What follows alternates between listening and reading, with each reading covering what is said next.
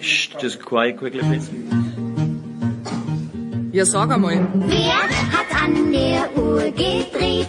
Ist es wirklich schon so spät? Ist denn schon wieder Big Show?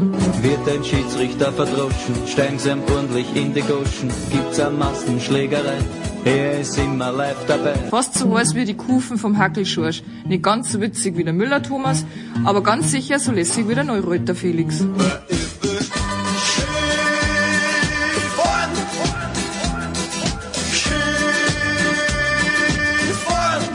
Hockt euch hin, vielleicht ein Weißbier oder zwei und auf jeden Fall ein paar Würst. Mit einem gescheiten Senf dazu. Muss kein Händelmeier sein.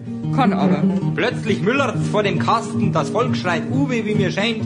Da schießt der Müller knapp daneben, denn er war ja nicht gemeint. Die Big Show. Jetzt!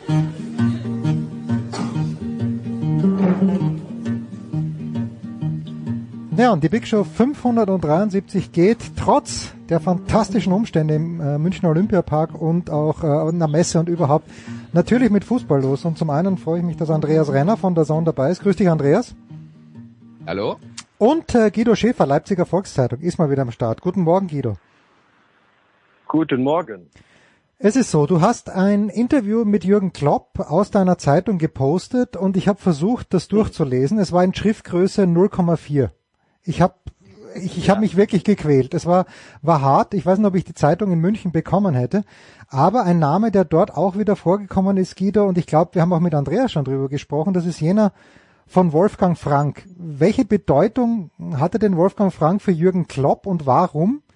Andreas hat das wahrscheinlich eh schon ein, zwei Mal gesagt, aber mich würde es trotzdem nochmal interessieren, warum hat Wolfgang Frank in Deutschland nie die Anerkennung bekommen, die ihm offenbar zugestanden hätte werden sollen? Ja, ja Wolfgang Frank war derjenige, der die graue Maus meinst du fünf Pfund angemalt hat. Als er kam, hat er gesagt, klar, wir müssen jetzt erstmal die Klasse halten. Wir hatten fünf Punkte Rückstand zum rettenden Ufer, das hat er dann geschafft und dann hat er gesagt, nichts mehr Abschiedskampf, wir wollen die erste Liga angehen und mit revolutionären äh, Trainingsinhalten auch mit der mit der Viererkette, das wurde damals in der zweiten Liga natürlich nicht gespielt, Raumdeckung und so weiter. Und Jürgen Klopp hat mir dann Jahre später gesagt, ja, in, in Wolfgang Frank hat er seinen großen Mentor gefunden, hat sich wohl auch Notizen gemacht nach dem Training, was der Wolfgang so alles macht, was er sagt, wie er mit den Spielern umgeht. Und äh, ohne Wolfgang Frank wäre Jürgen Klopp nicht Trainer geworden. Er hat ihn also inspiriert. Meine persönliche Karriere hat Wolfgang Frank beendet nach einem Jahr. Er hat gesagt, wie du dein, ähm, dein Leben außerhalb des Fußballplatzes korrespondiert nicht mit, mit dem, was ein Fußballprofi zu tun hat. Und er sagt, du trinkst, du trinkst zu viel, du hast, du wachst zu selten in deinem eigenen Bett auf und dann haben wir das beendet. Er hat recht gehabt mit allem. Toller Mann und Gott hab ihn selig. Andreas, die Anerkennung Ja, ist eben darf dann in ich, Österreich. Darf, darf ich ganz kurz, äh, darf, darf ich ganz kurz zwischenfragen, war eigentlich Wolfgang Frank auch der, der Jürgen Klopp vom Stürmer zum Abwehrspieler umgeschult äh, geschult hat oder ist es schon vorher passiert? Ja. Das weiß ich nicht mehr. Ja, äh, der Jürgen, als er 1990 zu uns kam, war er eigentlich Stürmer, Außenstürmer, unglaublich schnell, kopfballstark. Und mit den Jahren ging es immer weiter nach hinten. Ich habe es nicht mehr genau auf dem Radar, ob Wolfgang Frank ihn dann äh, völlig umfunktioniert hat, aber ich meine zu wissen, dass er schon vorher äh, defensiv auch agiert hat, der Jürgen. Hm, hm. Ähm, äh, also äh, Jens an der Stelle, ich will nur ganz kurz erwähnen, dass, weil du redest von der Anerkennung, es gibt, ist gerade frisch erschienen von der Kollegin Mara Pfeiffer inzwischen eine Wolfgang Frank Biografie auf dem Markt, die ich zwar schon gekauft, aber noch nicht gelesen habe.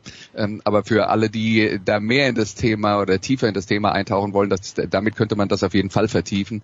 Ähm, aber, aber insgesamt muss, muss man halt sagen, weil Guido hat es ja schon angedeutet, was damals passiert ist, ist, er hat auf Raumdeckung umgest- umgestellt und wir in Deutschland waren die Definition von Manndeckung. Wenn wir irgendwelche fußballerischen Pro Probleme hatten, haben wir immer mit Manndeckung geantwortet. Da kann man bis zu den WM-Finals gehen, was wir gemacht haben. Äh, 1954, 1974, die besten Spieler des Gegners haben wir in Manndeckung genommen und das hat, das war immer die Lösung für alles in Deutschland.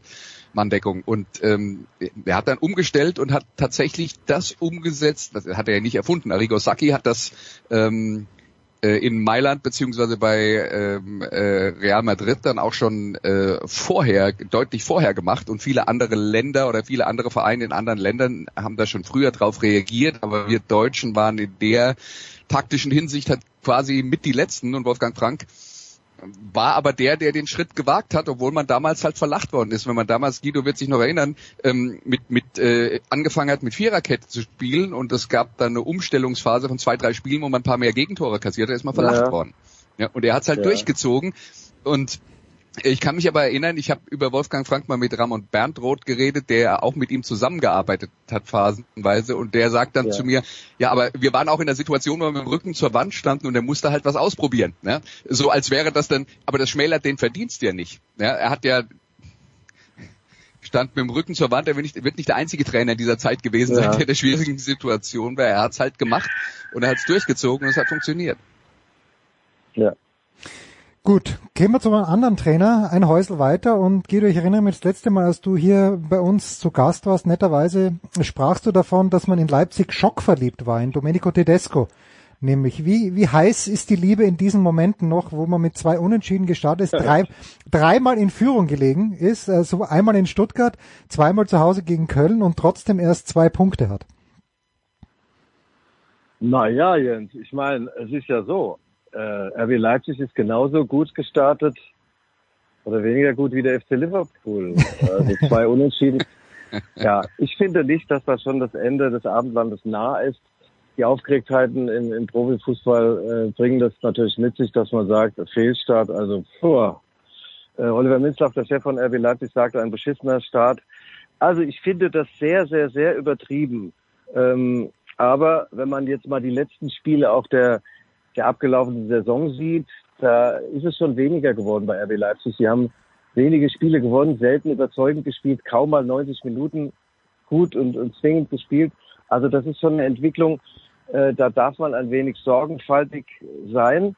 Ähm, aber Domenico Tedesco hat sich natürlich eins verdient, Vertrauen oder zwei Dinge, auch Respekt. Er hat eine tolle Rückrunde mit der Mannschaft gespielt und hat den Pokal geholt. Also dass man nach zwei Spielen oder nach zweieinhalb schon an ihm zweifelt und sagt, na ja, der Marco Rose ist ja zu haben, der sitzt in Leipzig im Taucher und wartet auf den Job. Das finde ich ein wenig eher abschneidend. Hm, hm, hm. Andreas, wenn ich mir den Kader der Leipziger anschaue, jetzt ist Timo Werner auch noch dazugekommen, Conny Leimer ist noch da, da wird uns Guido dann sicherlich sagen können, ob das in drei Wochen auch noch so ist. Aber das ist ja fast äh, wirklich schon die Qual der Wahl, die Tedesco hat, gerade in der Offensive. Und vielleicht ist es da gar nicht so einfach. Sörlot soll ja verkauft werden, glaube ich, wenn ich es richtig mitbekommen habe, aber äh, gar nicht mal so einfach, aus diesem Luxus die richtigen Leute rauszupicken, oder Andreas? Ja, also äh, das ist äh, tatsächlich manchmal ein Problem, wenn man äh, wenn man viel Qualität hat. Es geht auch jetzt gar noch nicht mal unbedingt darum, also nee, sagen wir es andersrum. Wenn wenn es nur darum ginge, die elf besten Spieler auf den Platz zu stellen, wäre der Job ja leicht. Ja? Aber die besten elf, die äh, elf Spieler, die am besten zusammenpassen, das Hm. ist die äh, die Aufgabe und man muss jetzt dann halt auch mal sehen, äh, wie das alles miteinander funktionieren kann, weil da ist jetzt Timo Werner gekommen, der ja, in den letzten Jahren viel versucht hat, auf der Mittelstürmerposition zu spielen, aber vorher auch schon äh, häufig über links gekommen ist, auch in seiner Vergangenheit in, Leipzig über links gekommen ist. Wo ist eigentlich dessen äh, beste Position? Kann der mit André Silva zusammenspielen, der ähm, ja gekommen ist, um in in der Mitte zu spielen, aber in der letzten Saison auch noch nicht ähm, äh, äh, noch nicht so so richtig gezündet hat. Christopher Nkunku, der wahrscheinlich beste Bundesligaspieler der äh, vergangenen Saison, kann überall spielen, aber wie passt das zusammen mit allen anderen äh, Bestandteilen, die man hat? Das ist schon ein Puzzle, ähm, äh, das man da lösen muss und da muss man auch die richtige Formation finden. Spielt man mit Silva und Werner als zwei Stürmern, hat man eine, eine, einen Dreiersturm, was äh, Leipzig in den letzten Jahren ja äh, häufig gemacht hat. Also da sind äh, es sind viele Probleme äh, oder viele Fragen zu lösen. Probleme vielleicht, also sagen wir mal so, wenn es Probleme sind, andere hätten die gerne. Aber ähm, insgesamt ist es ja, egal wo man hinschaut, auch noch so, dass dadurch, dass diese Transferperiode nicht beendet ist, wir wissen noch nicht, wer tatsächlich am Ende alles mit da sein wird. Also da sehe ich ganz viele Mannschaften im Moment noch auf ähm, äh, in der Abtastphase, äh, was den eigenen Kader angeht und äh, auf der Suche nach den richtigen Lösungen. Und nur eine Stellschraube, an, an, an der man dann dreht, kann halt schon einen extrem großen Unterschied machen. Und äh, da ist sicher Leipzig noch nicht äh, da angekommen und Tedesco noch nicht da angekommen, wo er irgendwann mal sein will. Ja, Guido, wenn man dir auf Twitter folgt, du hast ja sehr, sehr früh schon geahnt oder vielleicht sogar gewusst, dass Timo Werner zurückkommen wird. Wenn du jetzt äh, hörst, was Andreas sagt, wie kann denn der Leipziger Sturm am besten zusammenpassen aus deiner Sicht? Wer mit wem? Ja, also dass Timo Werner jetzt gesetzt ist, ist klar. Ja, ich bin in Kontakt geblieben in den zwei Jahren, als er in, in London war. Äh, auch weil ich äh, unbedingt so ein Trikot von ihm haben wollte mit allen Unterschriften. Der Postweg ist ein langer, ich habe es immer noch nicht, obwohl er mir das mehrfach versprochen hat. Ja, ich habe irgendwann gemerkt, dass er sich den hinteren Platz sitzt da in, in London. Und dann habe ich mal gesagt, so mal, wir haben mal so ein bisschen äh, äh, fabuliert. Sag, Timo, wie wär's denn, wenn du zurückkommst? In Leipzig äh, spielt jemand, der André Silva ist ein Mann der finalen Handlung. Der ist aber leider nicht so schnell wie ich es bin mit meinen 57 Jahren. Wir brauchen Speed, wir brauchen Kraft, wir brauchen Athletik. Und äh, irgendwann mal schrieb er zurück vor fünf, sechs Wochen, sagt er, Guido, ja, ich kann mir das mittlerweile auch vorstellen, aber ich glaube, da gibt es zu viele Hürden finanzieller Art.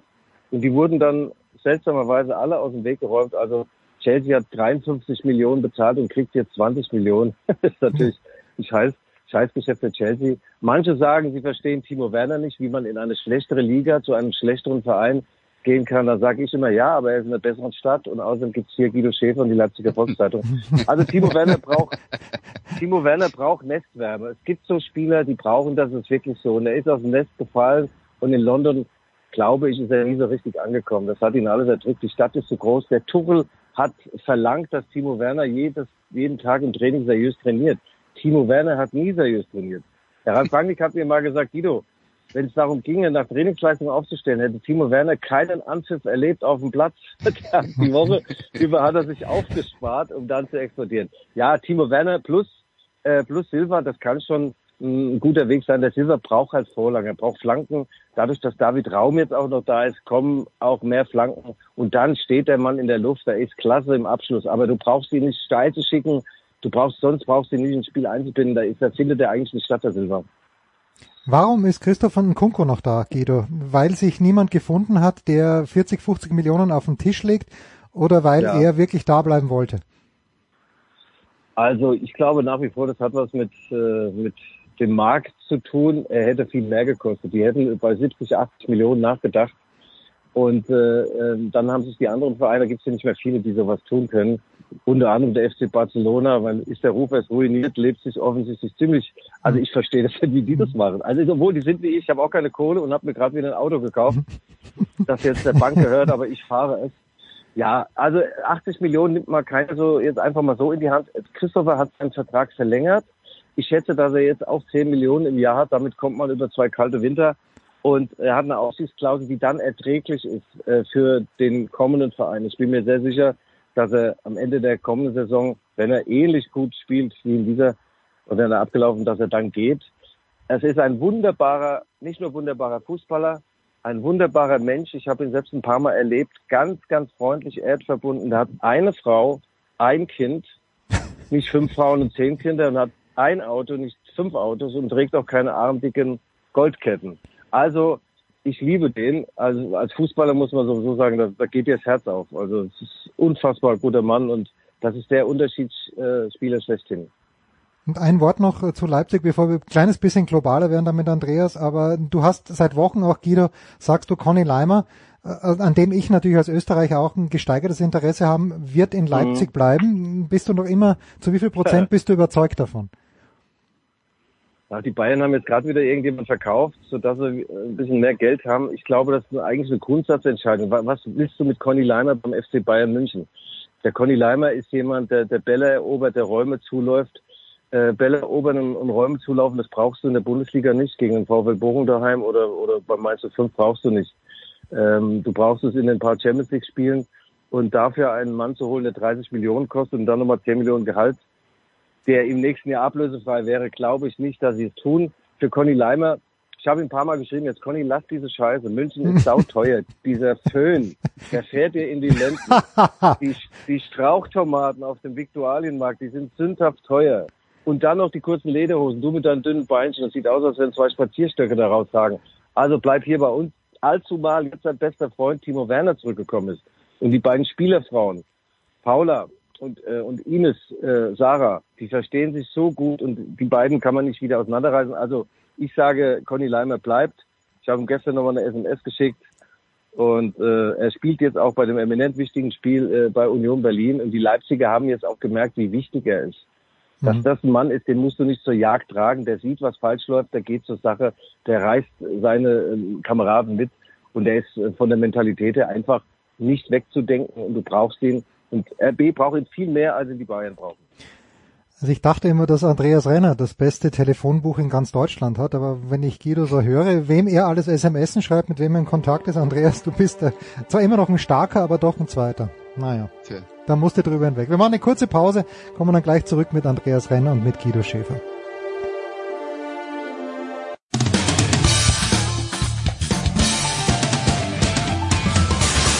Hallo, hier is Ruud Krol, Ere Sportradio 360.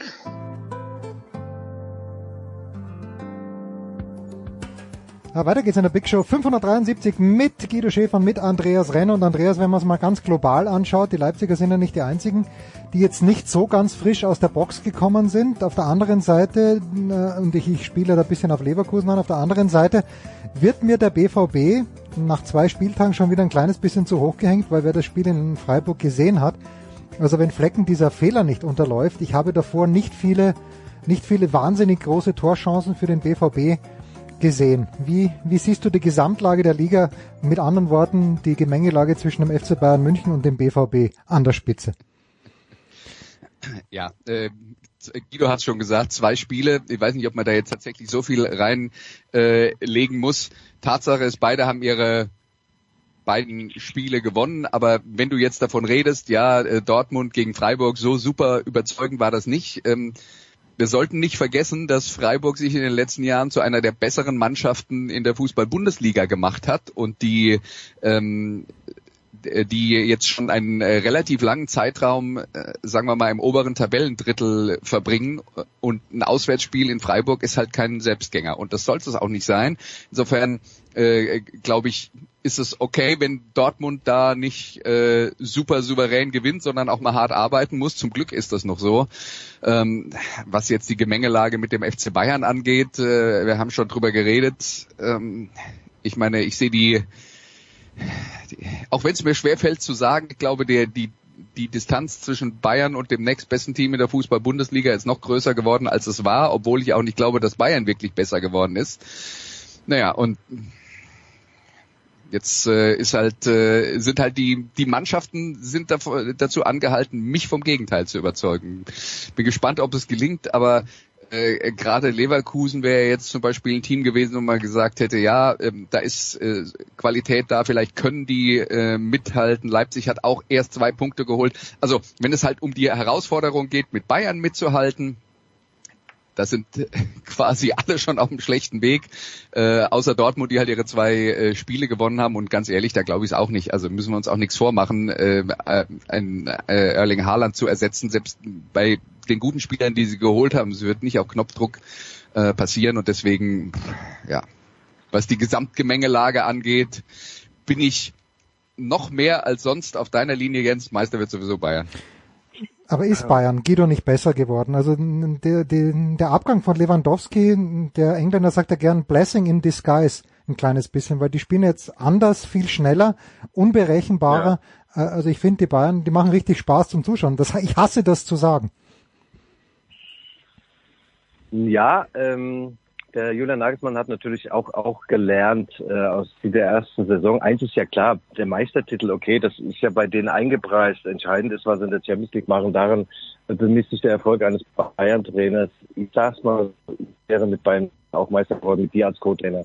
Nee, da vielleicht, nein, mit dir nicht, aber alleine. ja, äh, ja, der Abgang von Lewandowski, ich meine, 40 Tore sind 40 Tore. Ist übrigens Lewandowski, äh, den habe ich mal geliebt und äh, da habe ich mich extrem entliebt, also nämlich äh, meinem Gerd Müller oder unserem Gerd Müller äh, diese 40 Tore, diesen Rekord genommen hat. Äh, da manche haben gesagt, ja, er ist halt Leistungssportler, sage ich nein, nein, nein, das macht man nicht. Äh, man äh, hätte den Gerd Müller mit diesen 40 Toren den Rekord lassen sollen und muss nicht das 41. noch machen.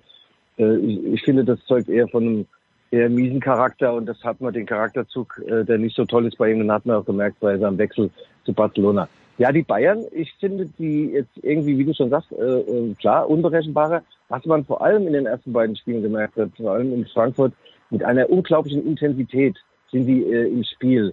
Ähm, äh, gegen den Ball, mit dem Ball. Also das hat der Nagelsmann den eingebläut und sagt, hier Männer, Qualität haben wir, aber Qualität kommt von Qual. Wir müssen den berühmten Spruch uralt über den Kampf, wir müssen fighten. Äh, und, und wenn die, wenn das bei denen dazukommt, die Athletik, die, die Lust, die Leidenschaft und das Können, dann äh, kann natürlich in der Bundesliga keiner gegen die gewinnen an normalen Tagen. Also ich finde auch, Dann ja, äh, ich finde auch, dass sie, dass sie unberechenbarer geworden sind. Und äh, auch dieser Musiala ist ja fast jetzt ein, ein Neuzugang, der, das ist ja fantastische Fußballer. Finde ich klasse, dass der Nagelsmann den jetzt äh, spielen lässt. Und also vor allem Manet auch vorne drin. Ganz, ganz, ganz, ganz geiler Spieler. Ähm, die IAG, Robert Lewandowski ist weg. Ähm, also ich traue ihm keine Träne nach, mögen andere das tun. Natürlich wird Bayern Meister. Und zwar gefolgt von den ruhmreichen roten Bullen, die jetzt irgendwann aus dem Sattel kommen und dann zu einer fantastischen Aufholjagd blasen. Topspiel übrigens am Samstagabend äh, bei Union Berlin. Das wird schon erstmal richtig haarig werden. Ja. Ich, ich finde, Andreas, ein Wort noch zu den Bayern. Wer mich halt über Jahre immer noch fasziniert, ist einfach Thomas Müller, der so einen unfassbaren Biss jetzt wieder hat. Also sagen wir mal so, die Wochen unter Nico Kovac hat er ihn weniger gehabt. Aber wenn der auf den Platz geht, der hat so viel gewonnen, der hat alles gewonnen. Weltmeister, oh gut, Europameister ist er nicht geworden bis jetzt. Aber ansonsten alles gewonnen und der hat so einen Spaß immer noch an seiner Arbeit, das halte ich für faszinierend. Du auch, Andreas. Ja, also weiß nicht, ob ich so weit gehen will, dass ich sage, das ist äh, faszinierend, aber Thomas Müller ist halt schon einer, der ähm, äh, also was ich an dem eher faszinierend finde, ist natürlich, der hat eine Riesenqualität, aber wenn man so nach traditionellen Scouting-Maßstäben geht bei ihm, ist es immer ganz schwer zu messen, weil er ist nicht schnell, er ist nicht sonderlich äh, athletisch, er ist auch nicht der allerbeste Techniker auf diesem Planeten, aber irgendwie hat er ein Gefühl dafür, wie dieses Spiel funktioniert und äh, steht sehr häufig richtig. Und äh, der ist natürlich für den FC Bayern äh, auch eine, äh, äh, eine wichtige Persönlichkeit. Da muss man ja auch mal sagen, die hatten ja mal eine Zeit lang äh, eine ganze Reihe von Spielern, die so aus der eigenen Jugend äh, gekommen sind und dann tatsächlich sogar noch bayerische Wurzeln hatten. Und da ist ja jetzt dann außer ihm auch nicht mehr viel, äh, nicht mehr viel übrig geblieben. Also ähm, äh, Thomas Müller ist halt inzwischen auch so eine Symbolfigur für den FC Bayern äh, geworden. Und ich glaube, was wirklich ganz wichtig ist, ist, dass der als diese Symbolfigur und als super populärer Spieler auch bei den Fans dass der mit gutem Beispiel vorangeht. Das bringt dich dann immer weiter, wenn du eine Mannschaft versuchst äh, zu führen als Trainer. Ähm, wenn, wenn du halt einen hast, äh, auf deine, der, der einer deiner wichtigsten und besten und populärsten Spieler ist, der auch mit gutem Beispiel vorangeht. Ja, und äh, das sind dann tatsächlich Führungsspieler, da geht es dann weniger um die lustigen Interviews, die er äh, gibt, sondern äh, äh, um das, was er im Training und äh, im, im, im Spiel dann auf den Platz bringt. Guido, lass uns den Kreis schließen, nämlich nach Mainz. Hat Mainz nach zwei Spieltagen die Klasse mehr oder weniger schon gehalten? Ich neige zu dieser Meinung. Ja, also ähm, unter dem Bo Svensson äh, ist natürlich äh, ist vieles passiert. Äh, das war von Christian Heidel äh, eine sensationelle Entscheidung, ein Bo zu holen, auch auch den äh, den Sportdirektor, wie heißt er denn eigentlich, der Liebe, der sieben Kreuz, der, der, ja genau, Martin. der sieben Kreuz, Martin, der Martin, sieben Kreuzbandrisse hat er schon hinter sich. Äh, ja, diese Konstellation funktioniert natürlich prächtig. Die haben äh, gesagt, was sie für den Fußball spielen wollen. Sie wollen draufgehen, sie wollen fighten, sie wollen, sie brauchen Athleten, richtige Tiere. Und so einen Kader haben die. Also gegen Mainz 5 zu spielen macht keine große Freude. Und ich glaube auch, dass sie äh, äh, sich selbst auch geistig, moralisch davon verabschiedet haben, immer nur gegen den Abstieg zu spielen. Und da ist ganz, ganz, ganz viel Druck auf dem Kessel in jedem Training. Und ich finde den, äh, den Bo finde ich fantastisch. Also, da steht er immer da am Seitenrand mit seinem hässlichen weißen T-Shirt. Der ist äh, völlig un unprätentiös und sagt, äh, sagt auch, was Sache ist, wie ihm der Schnabel gewachsen ist. Mir gefällt das. Und Mainz 5, äh, ja, ist natürlich in meinem Herzen. Und äh, die werden eine gute Saison spielen. Einstelliger Tabellenplatz sollte schon rumkommen. Auch so um, um das nochmal Andreas? aufzugreifen, was, was Guido gesagt hat, ja, also äh, Vereinsvorstand und Sportdirektor überlegen sich, wie sie Fußball spielen wollen, holen einen Trainer, der das umsetzen kann und lassen den dann machen. Also echt eine originelle Idee. Ich frage mich, warum das nicht, Ja, was warum funktio- andere nicht auch auf die Idee kommen. funktioniert viel zu selten, leider. Ja, gut. Dann äh, lasset uns schließen hier den Fußballteil mit Guido Schäfer und mit Andreas Renner. Äh, vielleicht abschließend noch, Guido, bist du ein kleines bisschen besorgt, wenn du nach England schaust mit zwei Punkten über deinen alten Freund Jürgen Klopp? Weil Manchester City hat ja schon sechs Punkte und wir wissen, die letzten Jahre war es immer sehr, sehr eng. Oder glaubst du, dass auch die relativ schnell in die Spur finden werden? Na, ich bin überhaupt nicht besorgt. Der Jürgen war ja jetzt vor kurzem da mit dem FC Liverpool. Wir haben danach noch ein, zwei hochgeistige Getränke in der Leipziger Innenstadt genommen. Und ich muss sagen, so, also wirklich ein wunderbarer Mensch, nach wie vor sehr charismatisch, normal geblieben. Da kamen immer mal ein paar Autogrammjäger vorbei oder Selfie-Jäger. Jürgen ist sowas von, von in sich ruhend und äh, das bringt ihn gar nicht äh, aus seiner aus seiner Ruhe raus, das ganze Thema. Ähm, die werden wieder einen Zweikampf sich da oben liefern. Die, ich habe mich gefragt, dem Jürgen an dem Abend auch gefragt, Jürgen, was soll das denn jetzt? Jetzt verlängerst du bis 2,26, weil du hattest mir doch noch vor kurzem gesagt, 2,24 ist Schluss, ich will jetzt meiner Ulla mal die Welt zeigen. Ich sagte, ja, an Ulla lag das. Wir waren beim Abendessen in der Küche und dann sagte Ulla plötzlich, du Jürgen, wollen wir diese tolle Stadt, diese tollen Menschen, diesen Verein wirklich verlassen? Nee, wir bleiben. Und dann sagt er, wenn du eine Ehefrau glücklich machen kannst, dann musst du es tun. Also hat der Ehemann gesagt, wir bleiben bis 2026. Die werden schon auch tolle Erfolge feiern zusammen. Und äh, wie gesagt, Jürgen Klopp ist der Beste. Und das Interview schicke ich dir nochmal, dass es auch du mit deiner Sehbehinderung noch lesen kannst. Weil, gibt es für dich irgendeinen Weg von Jürgen Klopp zurück in die Bundesliga? Also gibt es irgendeinen Verein, von, Nein. von dem du denkst, der würde ihn reizen? Also für, wo es gar nicht ums Geld geht, sondern einfach nur die sportliche Aufgabe, sagst du, Jürgen Klopp wird nicht mehr in der deutschen Fußball-Bundesliga, die Bayern Nein. können ihn nicht reizen. Okay. Also meiner Meinung nach, äh, nach, nach Liverpool kommt ja emotional gar nichts mehr. Hm. Ich finde auch Nationaltrainer ist natürlich für, für den Jürgen wäre das eine totale Fehlbesetzung. Jürgen ist jemand, der stark ist in der täglichen Arbeit mit seinen Jungs und wenn er die nur alle sechs Wochen sieht, gut, die Life-Work-Balance als Nationaltrainer ist natürlich sensationell. Ich glaube, der Hansi Flick, der steht jetzt gerade mal auf, trinkt seinen ersten Kaffee oder schnitzt irgendeine Schwarzwälder Kuckucksuhr, wie früher Jogi Löw. Äh, nein, er wird danach nichts mehr machen. Kann ich mir nicht vorstellen, wobei äh, RB Leipzig könnte ihn natürlich locken, ja. Ja, nee, nein, auch nein, nicht. Er sagte, er sagte übrigens zu mir, Guido, weißt du, was der Erfolg unserer langjährigen Beziehung ist, Guido? Dass wir uns nie sehen. Danke, Jürgen, danke. Äh, ein herrliches Schlusswort.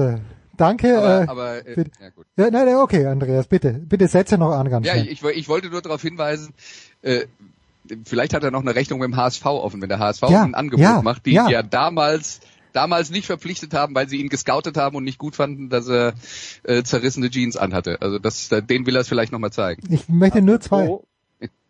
Ja. Guido, ich, ich Äh, sag Jens, nur, apropos.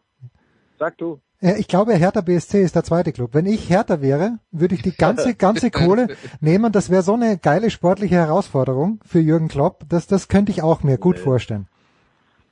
Nee, Geld reicht ihn schon lange nicht. Er hat einen ganzen Keller voller Geld. Die Werbeeinnahmen, die er jetzt Ja, nebenbei noch stimmt, macht, ja. das fließt, das fließt schon auf das Konto oder auf die Konten seiner Kinder. Der weiß gar nicht mehr, wohin mit den Lappen.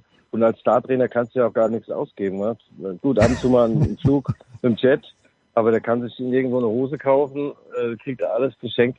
Nein, Jürgen Klopp, äh, äh, ah nee, ich habe etwas vergessen, weil du gesagt hast HSV. Mir wurde zugezwitschert, dass Max Eberl dann doch nicht Sportdirektor äh, in, in Leipzig wird, sondern irgendetwas hat, was sich mit dem HSV beschäftigt. Wenn die also den Zug nochmal komplett neu aufs Gleis setzen, soll er derjenige sein, der den HSV wieder in die Bundesliga führt. Also könnte ich mir vorstellen, wäre für ihn vielleicht auch besser, als nach Leipzig zu gehen. Breaking News hier. Fantastisch. Guido, vielen, vielen Dank. Andreas bleibt noch äh, bei uns, denn gleich sprechen wir über die NFL, aber von Guido verabschieden wir uns. Kurze Pause in der Big Show Okay. Gut, ihr 573. Lieben.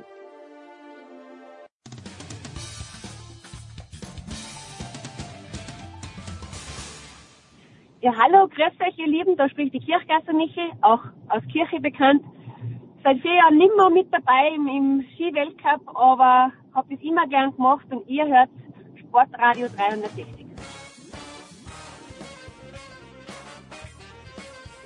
Sportradio 360, Big Show 573. Andreas Renner ist da geblieben und Andreas, damit ich es nicht vergesse, Nikola Matthäus dazugekommen. Guten Morgen, lieber Nikola. Guten Morgen. Damit ich es nicht vergesse, Andreas, Sonntag Musikradio 360. Ich freue mich jetzt schon, weil ich habe die Sendung gerade geschnitten, aber worauf dürfen sich die Hörer freuen? Ja, es geht um äh, ein, äh, eine für viele neu entdeckte Künstlerin, die äh, gerade einen riesen Hit äh, hat mit einem Song, der in einer TV-Serie gelaufen ist, nämlich in Stranger Things. Der Song heißt Running Up That Hill. Die Künstlerin heißt Kate Bush und ja, Ist eigentlich schon ein paar Jahre dabei. Äh, viele lernen sie gerade zum ersten Mal kennen und wer neugierig ist, bitteschön Sonntag Musikradio 360. Sonntag 12 Uhr bei uns und Nicola und Andreas werden jetzt, ich ziehe mich schon zurück, werden über die GFL sprechen, weil, äh, Nicola, du sagtest mir gerade in der NFL, die Ruhe vor dem großen Sturm. Ja, die Trainingscamps laufen und immer sind ja noch drei Wochen und aus seinem Herrn Rogers, der wieder seine außerordentliche Persönlichkeit zur Schau gestellt hat, ist relativ wenig passiert. Von daher kümmern wir uns mal um andere Sachen und schauen dann die nächsten Wochen auf die NFL. Wir schauen auf die GFL und Andreas, wir waren Sonntag in Köln für ein wichtiges Spiel in der GFL Nord zwischen den Cologne Crocodiles und den New Yorker Lions. Es ging um Platz zwei im Norden. Die Ausgangssituation war A, dass Köln 13 Punkte Rückstand aus dem Rückspiel aufholen musste und B, dass der Quarterback der New Yorker Lions, Jacob Parks, erkrankt ist, ausfällt für den Rest der Saison und deshalb Hendrik Scharnbacher, der junge deutsche Quarterback, ran musste, 21 Jahre alt und wir haben ein spannendes Spiel gesehen, Andreas. Aber am Ende, also ich gucke seit 20 Jahren intensiv Football, du seit 30 Jahren intensiv. Wir hatten schon Fragezeichen. Ja, also man muss dazu sagen, durch die Art und Weise, wie in der, wie die GFL funktioniert und dadurch, dass es äh, zwei Spiele gegeneinander gibt und am Ende der direkte Vergleich entscheidet und zwar in der Aufrechnung der äh, beiden Ergebnisse, dadurch entsteht halt eine Situation, wo es in so einem Spiel nicht nur um den Sieg geht, sondern auch darum, wer den direkten Vergleich gewinnt. Und äh, ja, in diesem Fall hat halt Köln sozusagen äh, den halben Job erledigt. Sie haben den Sieg geholt, brauchen sie auch, um äh, weiter eine gute Position im Playoff-Rennen zu haben. Aber was sie halt nicht geschafft haben, ist, ähm, das Spiel mit 14 Punkten Unterschied zu gewinnen. Und das hätte dann gereicht, um den direkten Vergleich gegen Braunschweig zu gewinnen und an denen in der Tabelle vorbeizukommen. Äh, das war also die Gemengelage und die taktischen Überlegungen, die dann entstehen daraus, weil zwischenzeitlich hat Köln mal mit 14 Punkten geführt, dann ist Braunschweig wieder rangekommen, hat äh, fast ausgeglichen, äh, hat aber selber versucht, mit einer Two-Point-Conversion in Führung zu gehen und so weiter und so fort. Also das ging hin und her und wir waren schlicht und einfach überfordert, die Köpfe haben geraucht wegen all der äh, Dinge, über die man in der Situation nachdenken musste. Will der jetzt das Spiel gewinnen? Will der nur dafür sorgen, dass er nicht den direkten Gle Vergleich verliert und so weiter und so fort. Ja, und äh, das waren dann auch interessante Interviews mit den Trainern hinterher, die ich geführt habe, wo dabei rauskam, dass die Kölner erstmal glücklich waren, dass sie überhaupt gegen Braunschweig gewonnen haben, weil es ist immer noch Braunschweig. Und die waren ja mal ähm, lange das dominante Team im deutschen Football. Im Moment würde ich sagen, sind sie es äh, derzeit nicht, aber das kann ja vielleicht auch irgendwann wieder werden. Ähm, und die Braunschweiger, ja, waren waren nicht unglücklich, dass sie äh, das Spiel nicht mit zwei Touchdowns verloren haben und wussten natürlich auch mit ihrem äh, jungen Quarterback ist das eine schwere Aufgabe und der hat seine Sache also den Umständen entsprechend sehr gut gemacht. Ähm, mehr konnte man da glaube ich nicht erwarten. Nicht fehlerlos, klar, aber äh, bitte erst das Daten der GFL und dann gleich in so einem wichtigen Spiel. Aber ja, kleiner Junge will der Quarterback, das hat Spaß gemacht, ihm zuzuschauen. Ja, äh, war halt tatsächlich manchmal auch wild. Also das war immer so abwechselnd wow und uh. Vorsicht. Äh, aber das ist halt, ja, das war ein wilder Ritt und das gehört dazu. Ne? Äh, der sagt selber, ich muss, äh, ich muss viel lernen. Ich glaube, was er auch lernen muss, ist sich selber ein bisschen zu beschützen in Situationen, wo er dann in den Kontakt mit dem Gegner reingeht. Weil ähm, der hat da ein paar Hits abbekommen, äh, wo ich sage, der wird keine Saison unverletzt überstehen, wenn, wenn er das immer so macht. Und wenn er tatsächlich mal äh, längerfristig als Starter auf der Position spielen darf, das muss man dann auch sehen, ob der da die Chance bekommt. Und wenn er sie bekommt, ob er sie dann in Braunschweig bekommt, ist ja immer so, äh, wenn man äh, von jungen Quarterbacks redet, die, die sich hier etablieren sollen. Äh, natürlich ist erstmal Braunschweig ein guter Ort, um Erfahrung zu sammeln, weil die Mannschaft häufig deutlich führt. Ja, das ist ein gutes Team. Das heißt, da bekommt er dann äh, öfter mal in der zweiten Halbzeit Spielzeit. Aber der Schritt, dass dann ein Team, das ambitioniert ist und deutscher Meister werden will, zu so jemand dann sagt, hier, du bist jetzt äh, unser Starter vor der kommenden Saison, da muss halt schon viel passieren. Da bin ich mir nicht sicher, ob es da nicht sicher, ob es da nicht besser wäre, einen Zwischenschritt einzulegen bei einem Team, das vielleicht dann nur die Klasse halten will oder nur die Playoffs erreichen will, äh, statt, äh, statt äh, tatsächlich die deutsche Meisterschaft sich auf die Fahnen zu schreiben. Also wie Marco Ehrenfried zwei Jahre in, äh, in Mannheim war, bevor er dann zurück zu den Unicorns ist. Das wäre eigentlich das ideale Beispiel, ja. Äh, aber es sind viele andere, die seitdem ähm, die seitdem versucht haben, sich da ähm, bei größeren Vereinen zu etablieren und die sind alle zu ungeduldig. Und das ist, äh, das schadet dann am Ende der Karriere. Auf jeden Fall hat auch Hendrik Schambacher ein sehr, ja, ein sehr schönes Interview gegeben und er sagt sich, er freut sich jetzt erstmal von dem Quarterback zu lernen, der zurückkommt nach Braunschweig. Die Braunschweiger mussten aktiv werden. Jacob Park ist erkrankt und ist raus fürs Jahr. Kontaktverbot von den Ärzten bekommen.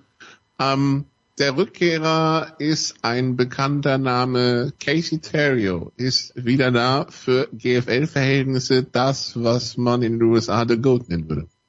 Genau, der Tom Brady der German Football League oder wie auch immer. Also der beste Quarterback, der jemals in Europa gespielt hat, der mit den Lions auch schon eine ganze Reihe von Titeln gewonnen hat. Ich weiß gar nicht, wie viel es unterm Strich waren. Vier oder fünf? Auf ja, jeden Fall. Europol, ja. Ja. Ähm, auf jeden Fall ähm, ist das halt äh, wirklich für, für deutsche Verhältnisse der, der größte Name, den man äh, verpflichten konnte, der war ja auch schon lange in Braunschweig, hat zwischendurch äh, mal eine Saison für Hildesheim gespielt, äh, hätte eigentlich 2020 in Köln spielen sollen, hatte da auch schon unterschrieben, aber dann ist die Saison wegen Corona ausgefallen und 2021 wegen der Ungewissheit ist er dann auch nicht gekommen. Jetzt also wieder Braunschweig, zumindest mal für den äh, Rest der Saison. Dann muss man mal sehen, ob er wieder äh, spielen will, ob dann die nächste Saison für ihn auch noch interessant ist. Äh, der Mann ist mittlerweile auch, ich glaube, 32 Jahre alt. Äh, aber ja, äh, ist er hat Quarterbacks kein Alter mehr, Andrea. Ja, das, das stimmt. Ja. Ähm, aber in der German Football League, sagen wir mal so, das Gehalt ist nicht so hoch, dass der Anreiz extrem hoch ist, mit 45 noch auf dem Platz zu stehen. Ne? Also, bis dahin sollte man dann auch andere Möglichkeiten äh, zum äh, äh zum Gelderwerb äh, gefunden haben. Aber äh, das ist äh, das nur am Rande. Casey Terrio ist jetzt einer, der, der Braunschweig natürlich, äh, für Braunschweig nochmal ein Ausrufezeichen ist.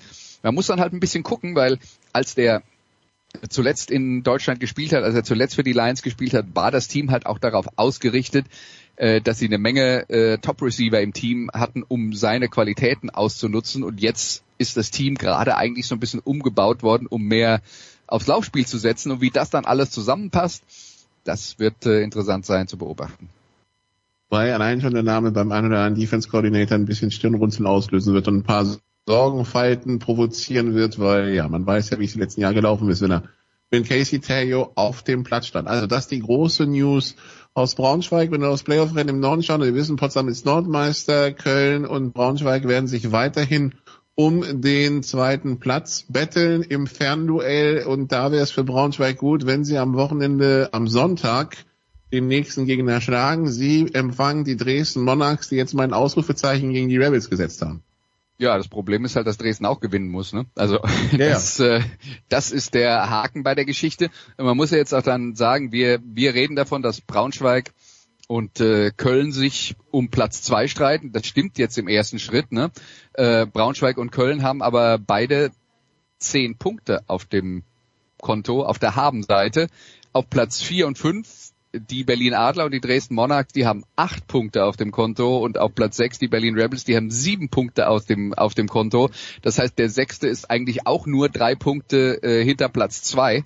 Äh, da ist also noch einiges möglich und das äh, verspricht einiges an Spannung und auch Köln und Braunschweig können sich in der derzeitigen Gemengelage nicht wirklich sicher sein, äh, dass sie, äh, dass sie in den Playoff-Plätzen bleiben, von Platz zwei ganz zu schweigen, wenn sie nicht weiter gewinnen.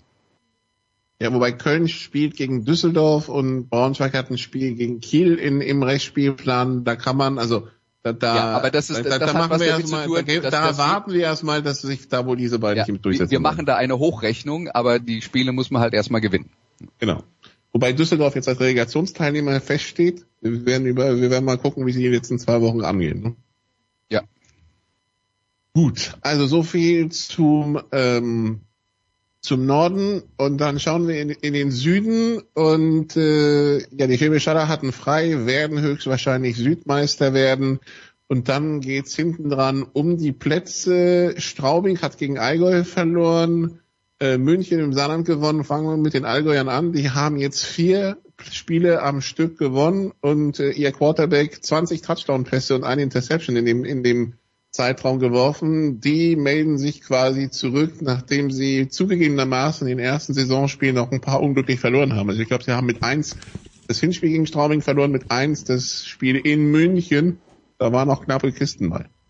Ja, also die, die hat man dann vielleicht ein bisschen unterschätzt und inzwischen ist ja die Gemengelage so, äh, dass äh, die Comets 10 äh, Pluspunkte haben und der fünfte, also auf Platz vier, äh, der für den Einzug in die Playoffs reichte und der fünfte, die Saarland Hurricanes, haben nur sechs Pluspunkte. Das heißt, das ist schon mal ein äh, gutes Polster und die Alga Comets werden in den Playoffs mit dabei sein. Jetzt geht's äh, halt darum, dass man möglichst nicht äh, Vierter wird, damit man nicht nach Potsdam reisen muss, wobei das auch, also so auf dem Papier nach einem äh, äh Endergebnis von äh, 76 zu 63 klingt oder so. Mit 2000 Passjahrs.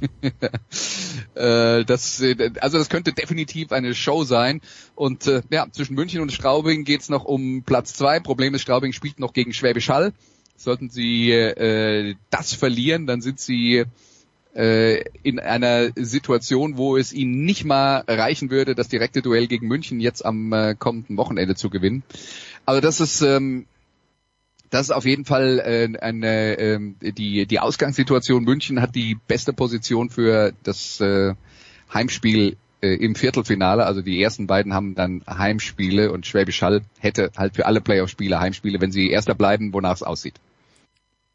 Darf, ja, ich, eine, da, darf ich eine kurze ja? Zwischenfrage anbringen, weil jetzt München so oft gefallen ist. Ich habe gelesen, ich glaube in der SZ, dass München äh, eines auch ein EFL, ELF-Team bekommt. Was heißt das für die Cowboys? Wo spielen die auch im Dante-Stadion? Was weiß man da schon drüber, Nicola? Man weiß, glaube ich, irgendwer hat sich einen, den Namen Munich Ravens sichern lassen, glaube ich. Mhm. Ja. Ähm, man weiß, dass sie nächstes Jahr starten wollen. Äh, irgendwie gerüchteweise habe ich gehört, die wollen in Haching spielen. Äh, ah ja, stimmt, stimmt, Haching was, Haching was, ja, ja, okay, ja. Äh, aber so, so viel mehr, ja, und was das jetzt für die einzelnen Team, Teams bedeutet, ja, das ist halt die Frage, also erstmal, wir wissen glaube ich gar nichts über den Coaching-Staff und dann wird das Recruiting losgehen und dann ist halt immer was, was versprechen die und was erwarten die Spieler und worauf hören die Spieler. Also das ist jetzt, das ist jetzt äh, heftige Glaskugel. Ja, aber ähm, wir haben natürlich Erfahrungswerte von anderen Orten. Und ja. was man verstehen muss, ist, in der German Football League gibt es sehr viele Vereine, die den deutschen Spielern kein Geld bezahlen. Mhm. So. Die European League of Football kommt und sagt, unser Fokus liegt auf den deutschen Spielern und wir werden die auch alle bezahlen. Ja. Und wir reden jetzt nicht von Monstersummen, aber in der German Football League gibt's halt genug Spieler, die sagen, naja, ähm, es wäre schön, wenn uns der Verein wenigstens mal Fahrtkosten dafür, dass wir ein oder zwei Stunden zum Training fahren, hm. äh, bezahlen würde, noch nicht mehr das passiert. Das heißt, dadurch ist die German Football League im Vergleich zur European League of Football erstmal im Rückstand. Die European League of Football sagt, wir bezahlen die Deutschen. Ob die das langfristig finanziell stemmen können, weiß ich auch nicht. Ne? Aber die werden den Spielern finanziell verlockende Angebote machen und im Normalfall gehen die besten Spieler dann weg. Das ist die Realität. Und damit müssen sich die Munich Cowboys dann auseinandersetzen nach dieser Saison. Und Günter Zapp wird Präsident des äh, der Munich Ravens. Das ist, glaube ich, fix, oder? Äh, Günni, ich nicht. Ja, ich weiß schon. Nee, nein, Günni, Günni ja gerade im Golfurlaub. Ich wollte ihn nur kurz aufschrecken, falls er das hört. So, weiter, weiter im Text bitte, Nikola. Ich hatte euch unterbrochen, sorry. Da, da, da geht, glaube ich, vor Schrecken stark ins Wasser. Ja.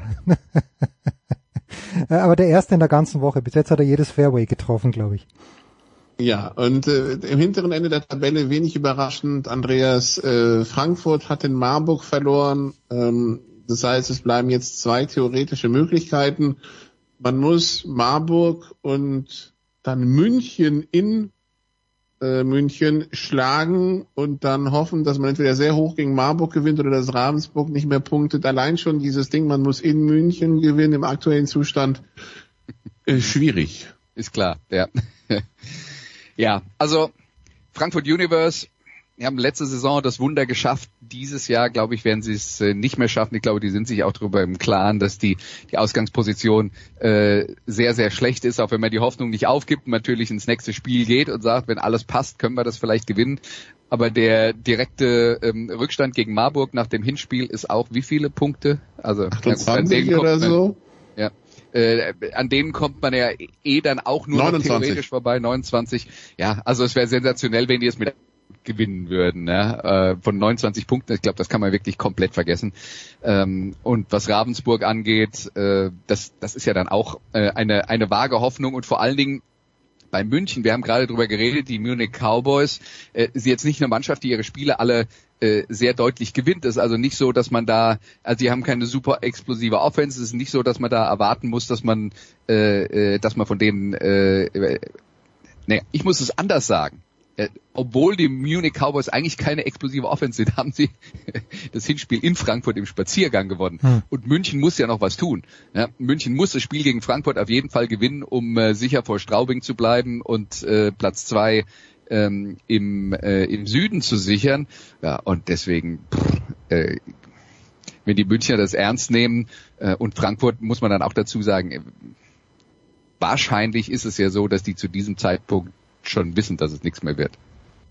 Für München geht es auch um das erste Playoff-Heimspiel in den letzten 20 Jahren. Also von daher, äh, ja, also deshalb, also Düsseldorf steht schon als Relegationsteilnehmer fest, Frankfurt ja, Damals glaube ich übrigens noch mit Präsident Günter Zapp, nur um das äh, dann mal rund zu machen, die Geschichte. Genau, der, der, der so frustriert war nach dem verlorenen Halbfinale gegen Braunschweig, dass er ein Interview gegeben hat, in dem er sagte, es sei ihm egal, welche Gurkentruppe aus Hamburg und aus, oder aus Braunschweig den German Bowl gewinnt. Ja. Wirklich, der junge Günther Zapf, der immer noch junge, mhm. jetzt natürlich immer noch, der damals noch jüngere Günther Zapf. Oh, da müssen wir Günni mal zu diesen, zu diesen großartigen Zeiten befragen. Herrlich. Gut. Ja, ja, das war, ja. Dann, dann äh, sind wir mit dem Football hier am Ende. Wie gesagt, Musikradio 360 am Sonntag um 12 Uhr. Kate Bush wird da für uns aufsingen. Danke Nicola, danke Andreas. Äh, kurze Pause und dann geht's weiter in der Big Show 573.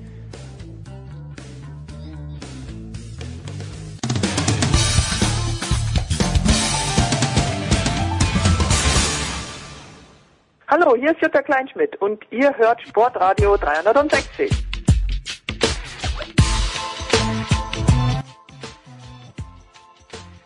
Herrschaften, weiter geht's in der Big Show 573 in altbewährter Manier mit Stefan der Voice Heinrich. Grüß dich, der Voice. Ja, ich grüße euch. Ich freue mich sehr, dass ich dabei bin.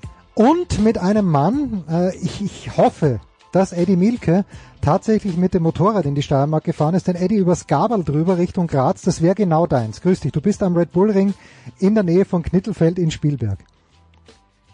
Ja, das ist völlig richtig, aber als ich mir in Bremen dann mal äh, angeguckt habe, wie viele Kilometer es von Bremen nach Knittelfeld sind, habe ich dann die KTM KTM sein lassen und habe mich in mein Auto gesetzt und bin in der letzten Nacht dann die 1056 Kilometer, so sind es nämlich äh, insgesamt hier hingefahren, weil äh, ich freue mich, ich darf mal meine alten Bekannten besuchen und bin Gast bei der MotoGP. KTM hm, hat mich freundlicherweise eingeladen.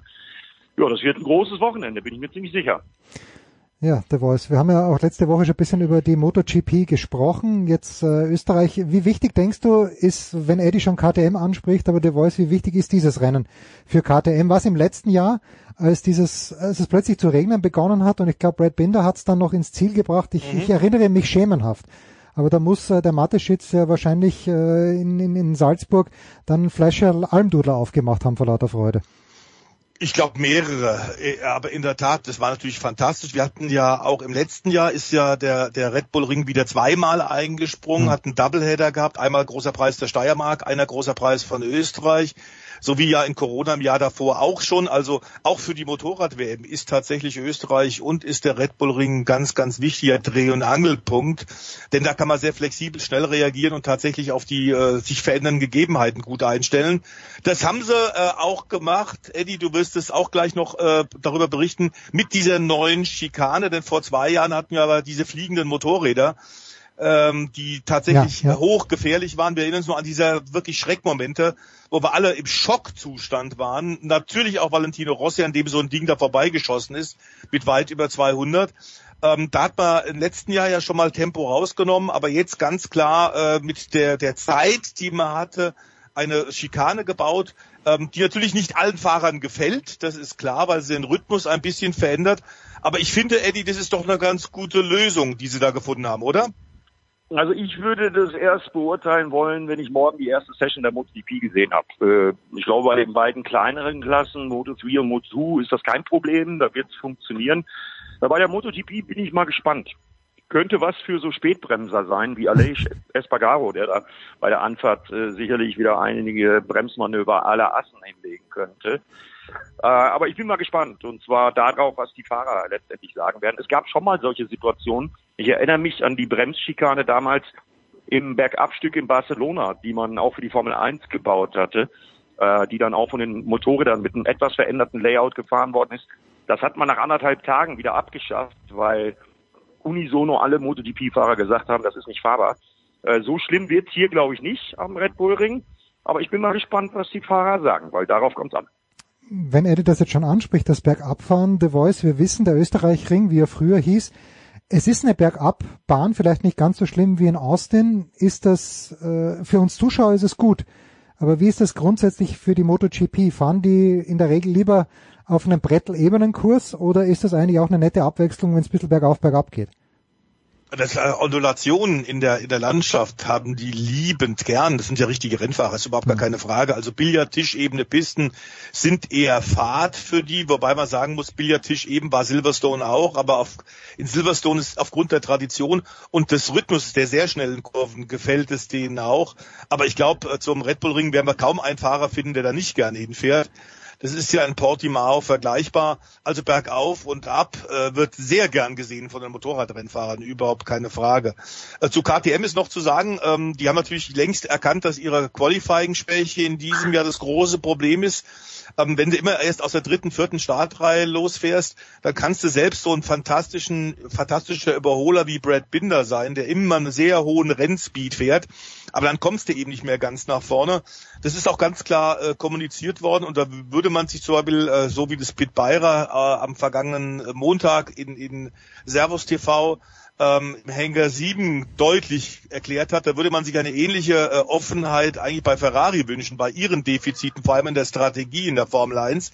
Du kannst die Dinge natürlich nur dann abstellen, wenn du sie teamintern klar benennst und dann auch eine Aufgabenstellung hast, bei dem alle Beteiligten wissen, woran vor allem zu arbeiten ist. Also äh, sie sind jetzt im sechsten vollen Jahr des MotoGP-Projekts, haben ja schon sechs Grand Prix geholt. Aber ich glaube, in diesem Jahr ist die Bilanz ähm, bis jetzt auf das Rennen in Österreich äh, oder vor dem Rennen in Österreich ist, ist gemischt, weil sie eigentlich sich bisschen mehr erhofft und erwartet hatten. Eddie, worauf müssen Sie hoffen? Also ist es, ist es das Wetter? Ich äh, fahre nur mit Ö3 im Radio durch die Gegend und ich glaube, das Wetter mh, übers Wochenende in Österreich soll nicht immer prickelnd sein. Also könnte der Regen KTM vielleicht sogar helfen an diesem Wochenende? Ja, das könnte passieren. Also witzigerweise bin ich gerade zu Besuch hier bei Gottfried Grasser ähm, der ja mit vier Lambos in der DTM antritt. Die, wird gerade, die Autos werden gerade vorbereitet von Gottfried Grasser und seiner Crew. Und Gottfried Grasser ist äh, Hobbypilot und hat gerade für mich mal ins Flugwetter reingeguckt. Also morgen wird es auf jeden Fall feucht und Regen äh, nach der Wetterprognose. Das ist wie gesagt das Flugwetterbericht von Gottfried Grasser. Ja, und wie es dann am anderen Wochenende wird, es wird auf jeden Fall kühler. Also diese 30 Grad, die wir heute noch haben, äh, das wird deutlich runtergehen äh, am kommenden Wochenende. Und auch das macht ja dann was mit den Reifen. Ich bin mal gespannt. Wie Eddie, nur vor Ort, äh, wir, wir nehmen ja am Donnerstag auf, aber die Antizipation, du wirst auch mit Leuten gesprochen haben, werden die Tribünen voll sein? In der Formel 1 haben wir natürlich diese eine äh, orangefarbene Tribüne, wo es in diesem Jahr dann doch äh, zu ein paar unschönen Szenen auch gekommen ist. Äh, die niederländischen Fans, wie, wie ist die, der Zuschauerzuspruch für die MotoGP am Red Bull Ring? Also ich glaube, dass es äh, sehr, sehr voll werden wird äh, für die MotoGP. Also die Vorbereitungen laufen, wenn man sich hier anguckt, was die alles aufgebaut haben, die KTM Zusatztribünen. Ich habe persönlich Bekannte aus Frankreich, die auch 1000 Kilometer mit dem Motorrad aus Frankreich kommen, weil sie unbedingt mal Fabio Quattararo und Johann Zarco in Action am Red Bull einzigartige Party ist auch vorbereitet. Also was da los ist äh, auf den Bühnen, jetzt schon, wenn man da vorbeifährt, da ist es jetzt schon richtig laut. Also ich glaube, das wird voll. Gut. Dann machen wir einen Cut. Eddie hat die Formel E begleitet, aber du natürlich auch. The Voice, die Saison ist vorbei. Der Formel E Meister ist gekürt. Ja, Fazit der Saison. The Voice, war es eine gute? Ja, es war eine sehr gute Formel E-Saison, überhaupt gar keine Frage, mit unterschiedlichsten Siegern. Tatsächlich auch einem sehr starken Edo Mortara in dem Venturi Mercedes Kundenteam. Aber klar ist zu sagen, nach dem Rückzug jetzt, dem offiziellen Rückzug als Werksteam von Mercedes, haben die das natürlich perfekt gemacht äh, aus Stuttgart, die Firma. Äh, die letzten zwei Jahre haben es alle Titel abgeräumt. Ähm, so muss man es eigentlich machen und äh, mit dem Lob Richtung Mercedes und den Sil Formel E, Formel E Silberpfeilen geht einher auch dann tatsächlich eine leise Kritik, äh, denn Porsche, äh, von denen hätte man ähnliches erwartet, jetzt als Werksteam auch schon einige Jahre dabei. Da war die erste Saisonhälfte eigentlich gut, da hat man unter anderem Doppelsieg in Mexiko gehabt, aber danach äh, ging eigentlich gar nichts mehr. So war es jetzt auch bei den beiden Rennen Samstag, Sonntag in Südkorea. Äh, sowohl Lotterer wie auch äh, Wehrlein äh, kamen nicht richtig äh, in, in Tritt. Und ähm, das ist am Grunde für ein Werksteam, vor allem mit so einer erfolgreichen Motorsporthistorie, einfach nicht gut genug. Und da müssen sie jetzt äh, bis zum Beginn der nächsten Saison, das, die beginnt ja schon kommenden Januar, müssen sie in Zuffenhausen, äh, Schrägstrich Weisach, aber wirklich intensiv arbeiten. Denn man muss es einfach so sagen, das ist für ein Werksteam äh, dieser Provenience nicht gut genug. Eddie, schließt ja, du dich dem da kann an? ich mich nur anschließen.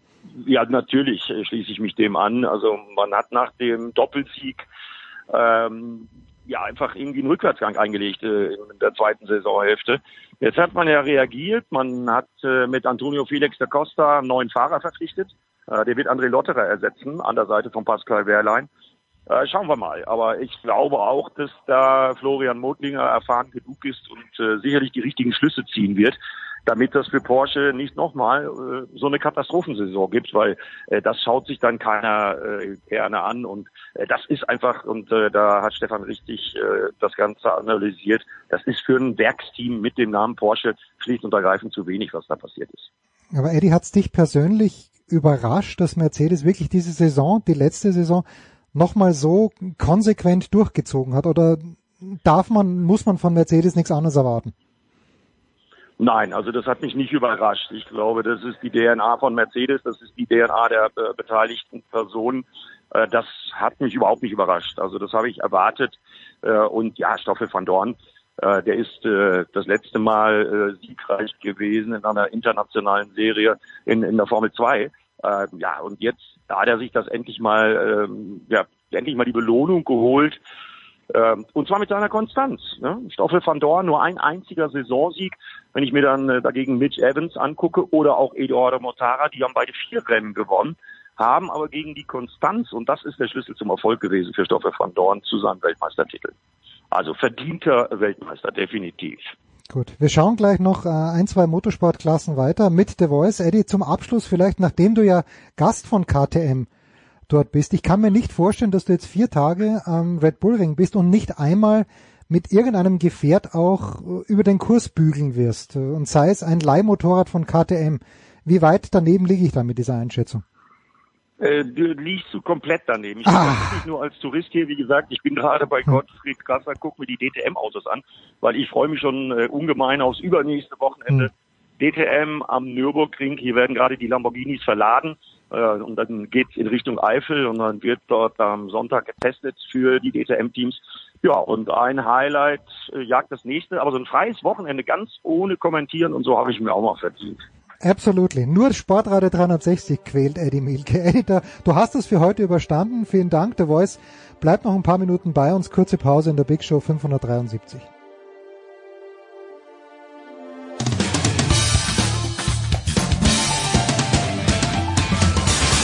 Ja, grüß euch, servus, das ist Dominik Landerdinger und ihr hört Sportradio 360. Ja, weiter geht's in der Big Show 573. Die Formel 1 macht noch äh, acht Tage Pause. Bis zum nächsten Rennen sind es noch zehn Tage in Spa-Francorchamps. Aber The Voice, äh, du hast ja, ja Porsche bisschen, äh, bisschen ins Eck gestellt, äh, oder wie soll ich sagen, ein bisschen gerügt, was die Formel E angeht. Jetzt äh, geht's aber auf der anderen Seite auch deutsche Autobauer, die sagen, sie möchten in die Formel 1.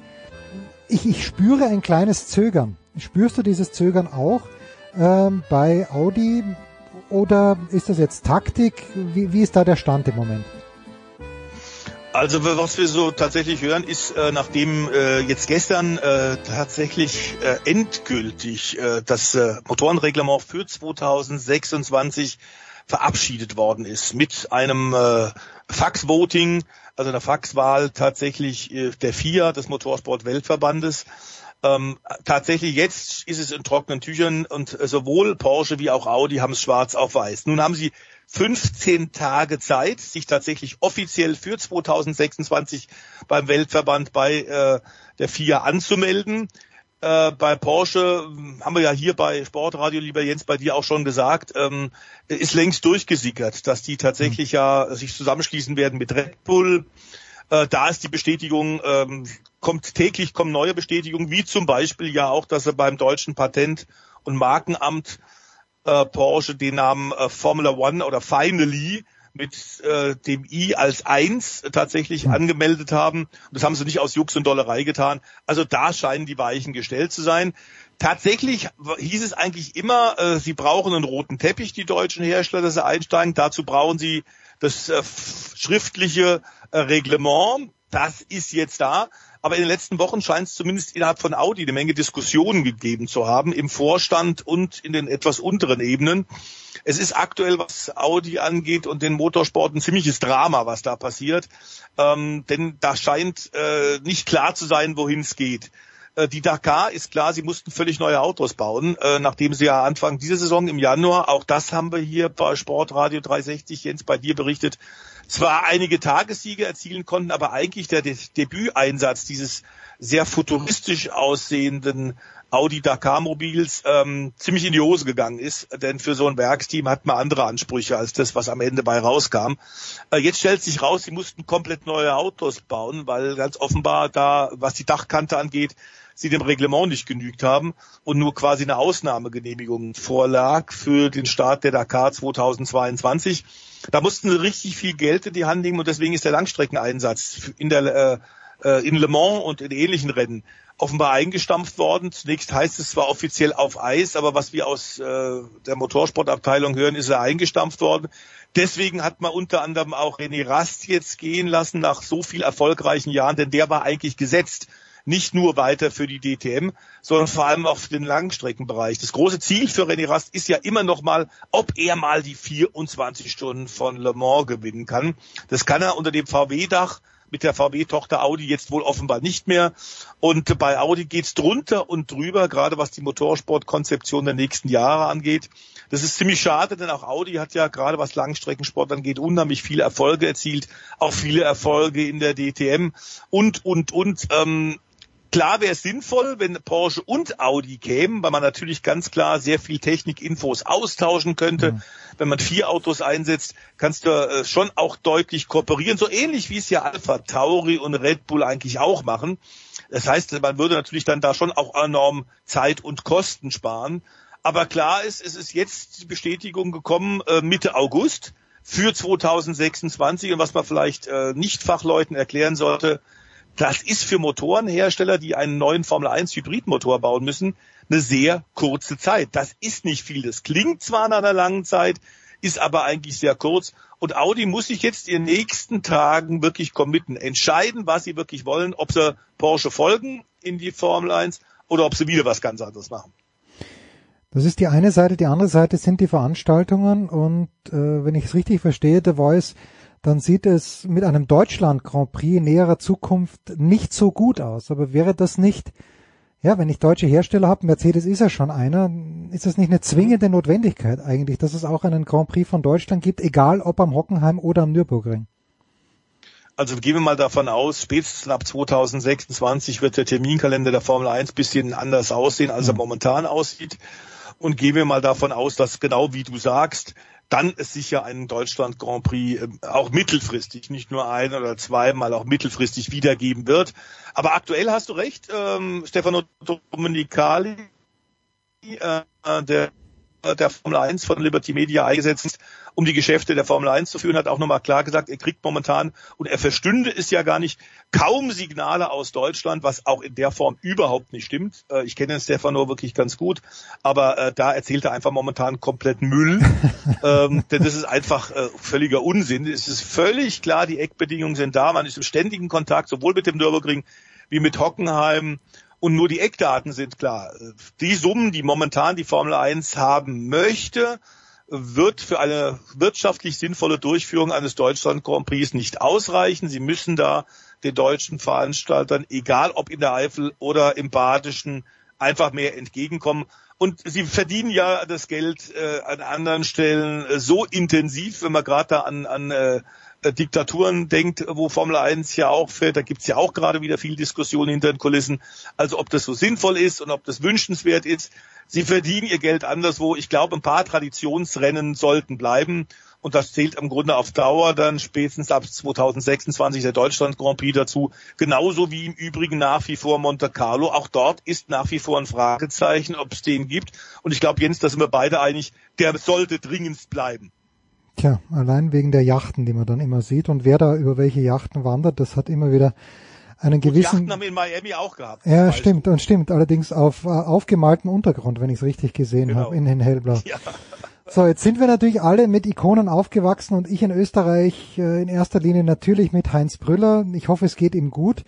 Aber eine Ikone des deutschen Motorsports, auch was die mediale Verarbeitung betrifft, ist vor ein paar Tagen gestorben. Der Voice ehrlicherweise, ich, ich kannte den Namen nicht, aber das, äh, ich muss mich dafür entschuldigen. Wie gesagt, in Österreich, wir hatten Heinz Brüller, Heinz Brüller und als dritten noch Heinz Brüller und das war's für uns. Aber Karl Senne du kanntest ihn wahrscheinlich persönlich. Äh, bitte sprich die gebührenden Worte. Naja, es ist zumindest, also mit Heinz Brüller kann man ihn insofern nicht vergleichen, weil der Heinz natürlich äh, Formel 1 äh, und Skisport, wie du weißt, stimmt, Winter stimmt, und ja, Sommer ja, ja, ja. intensivst gelebt hat und alles wusste. Er kannte jeden Grashalm, jede einzelne Formel 1 Rennstrecke beim Vornamen. Ähm, hat fantastische Bücher ja auch geschrieben, mit denen wir beide, Jens, groß geworden Ja. sind. Die Brüller äh. Jahresbücher der Formel Ja. 1. Genau, äh, die haben wir, äh, ich habe sie bei mir, ich glaube 25 äh, Jahre lang habe ich die gesammelt. Ähm, ohne das ging's nicht. Insofern war der Karl Senne, über den wir jetzt sprechen, der vor kurzem tatsächlich gestorben ist, nämlich am vergangenen Montag, sicherlich etwas anderes, in einer anderen Wichtigkeit und sicherlich keine Ikone. Das wäre ihm auch überhaupt nicht recht gewesen. Er war nämlich ein ganz ruhiger, bodenständiger Journalist, aber ein Mann der ersten Stunde beim ZDF und hat damit quasi diesen öffentlich-rechtlichen Sender mitgegründet, war dann auch äh, der Initiator des aktuellen Sportstudios und äh, nebenbei, äh, neben der Aufgabe als ZDF-Sportchef, eben auch begeisterter Motorsportler. Und das ist unheimlich wichtig, damit du dann tatsächlich auch Bilder, Fernsehbilder von äh, Rennserien tatsächlich äh, durch den Äther und auf die, äh, die Privathaushalte gebracht hast. Er ist jetzt im Alter von 87 Jahren gestorben, war äh, tatsächlich ein fantastischer, wirklich sehr, sehr guter Journalist, der selber auch kommentiert hat, der selber aber auch Rennen gefahren ist. Der ist über 15 Mal die 24 Stunden auf dem Nürburgring gefahren. Ähm, unter anderem 1988, das hat er initiiert, die erste Live-Übertragung über 24 Stunden vom Ring von der Nordschleife auf äh, dem Spartenkanal 3 Sat. Und da ist er obendrein, nicht nur hat er das Wege geleitet, und das ist ja mit enormen Kosten verbunden, und in einem, äh, sagen wir mal, öffentlich-rechtlichen Sender, der eher als Supertanker ist, bei dem er so schnell Entscheidungen nicht kriegt, und vor allem auch nicht große Budgets, war das sicherlich äh, eine Sisyphus-Arbeit, sowas durchzusetzen. Er ist dann der Karl Senne tatsächlich in einem Werks-BMW mit das Rennen gefahren und hat aus dem Cockpit berichtet. Das war das allererste Mal, dass wir in Europa, nicht nur in Deutschland, in Europa sowas erlebt haben. Ähm, also toll, äh, super gemacht. Und im Grunde hat er äh, die DTM zu dem gemacht, was es gibt. Der war tatsächlich zusammen mit Peter Geisecker, der damals die TV-Produktionsfirma Wiege äh, besaß, und mit dem genialen ZDF-Regisseur Bernd Kremer, mit dem ich sehr lange zusammengearbeitet hat, ein absoluter Zauberer am Mischpult. Bernd Kremer, äh, ein, ein, ein also sehr, sehr enger Freund und ein für mich der beste Regisseur, mit dem ich jemals arbeiten durfte. Die haben zu dritt quasi als Trio ähm, mit ihrem sehr großen persönlichen Engagement die DTM dann ins Fernsehen gebracht und zu dem gemacht, was er heute ist, nämlich die populärste Rennserie ähm, für den deutschen Motorsport seit fast drei Jahrzehnten. Das ging ein bisschen unter. Wie gesagt, er hat zwar das aktuelle Sportstudio kommentiert und manchmal auch off DTM-Rennen kommentiert und, und Motorrad-WM und viele andere Sachen. Äh, nebenbei war er aber neben dem Motorsport auch noch ein begeisterter Segelflieger und da war er noch erfolgreicher als als Hobbyrennfahrer, denn da hat er im äh, Segelflug hat er äh, zehn Weltrekorde aufgestellt und auch da hat er aus dem Cockpit, aus einem Segelflugzeug teilweise live berichtet. Also der ist da neue Wege gegangen, hat viel, viel, viel äh, und es ging ein bisschen unter in den letzten Tagen. Kaum jemand hat darüber berichtet, was ich sehr schade fand. Wir wollten ihn jetzt entsprechend würdigen. Die DTM gäbe es in dieser Form, wenn überhaupt, ohne Karl Senne sicherlich nicht. Ein schönes Schlusswort von Stefan de Vois Heinrich, mit dem wir an diesem Wochenende noch was vorhaben, ein, ein Special, also bleibt dran bei Sportradio 360. Ansonsten werden wir uns wohl kommende Woche, ich hoffe zumindest darauf, wiederhören, denn dann geht ja auch die Formel 1 in die nächste Runde. Dann können wir mit Eddie auch über die MotoGP in Österreich sprechen. Für heute war's das mit dem Motorsport. Pause und dann geht's nach Olympia. Nein, nicht nach Olympia, nach München zu den European Championships.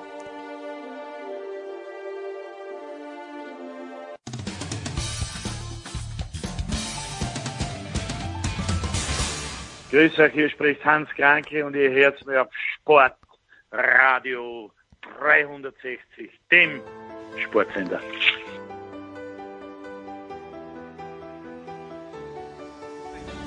Big Show 573, worüber sprechen wir, möchte wissen. Das ist, das ist einfach Björn Jensen, ja, investigativer Journalist.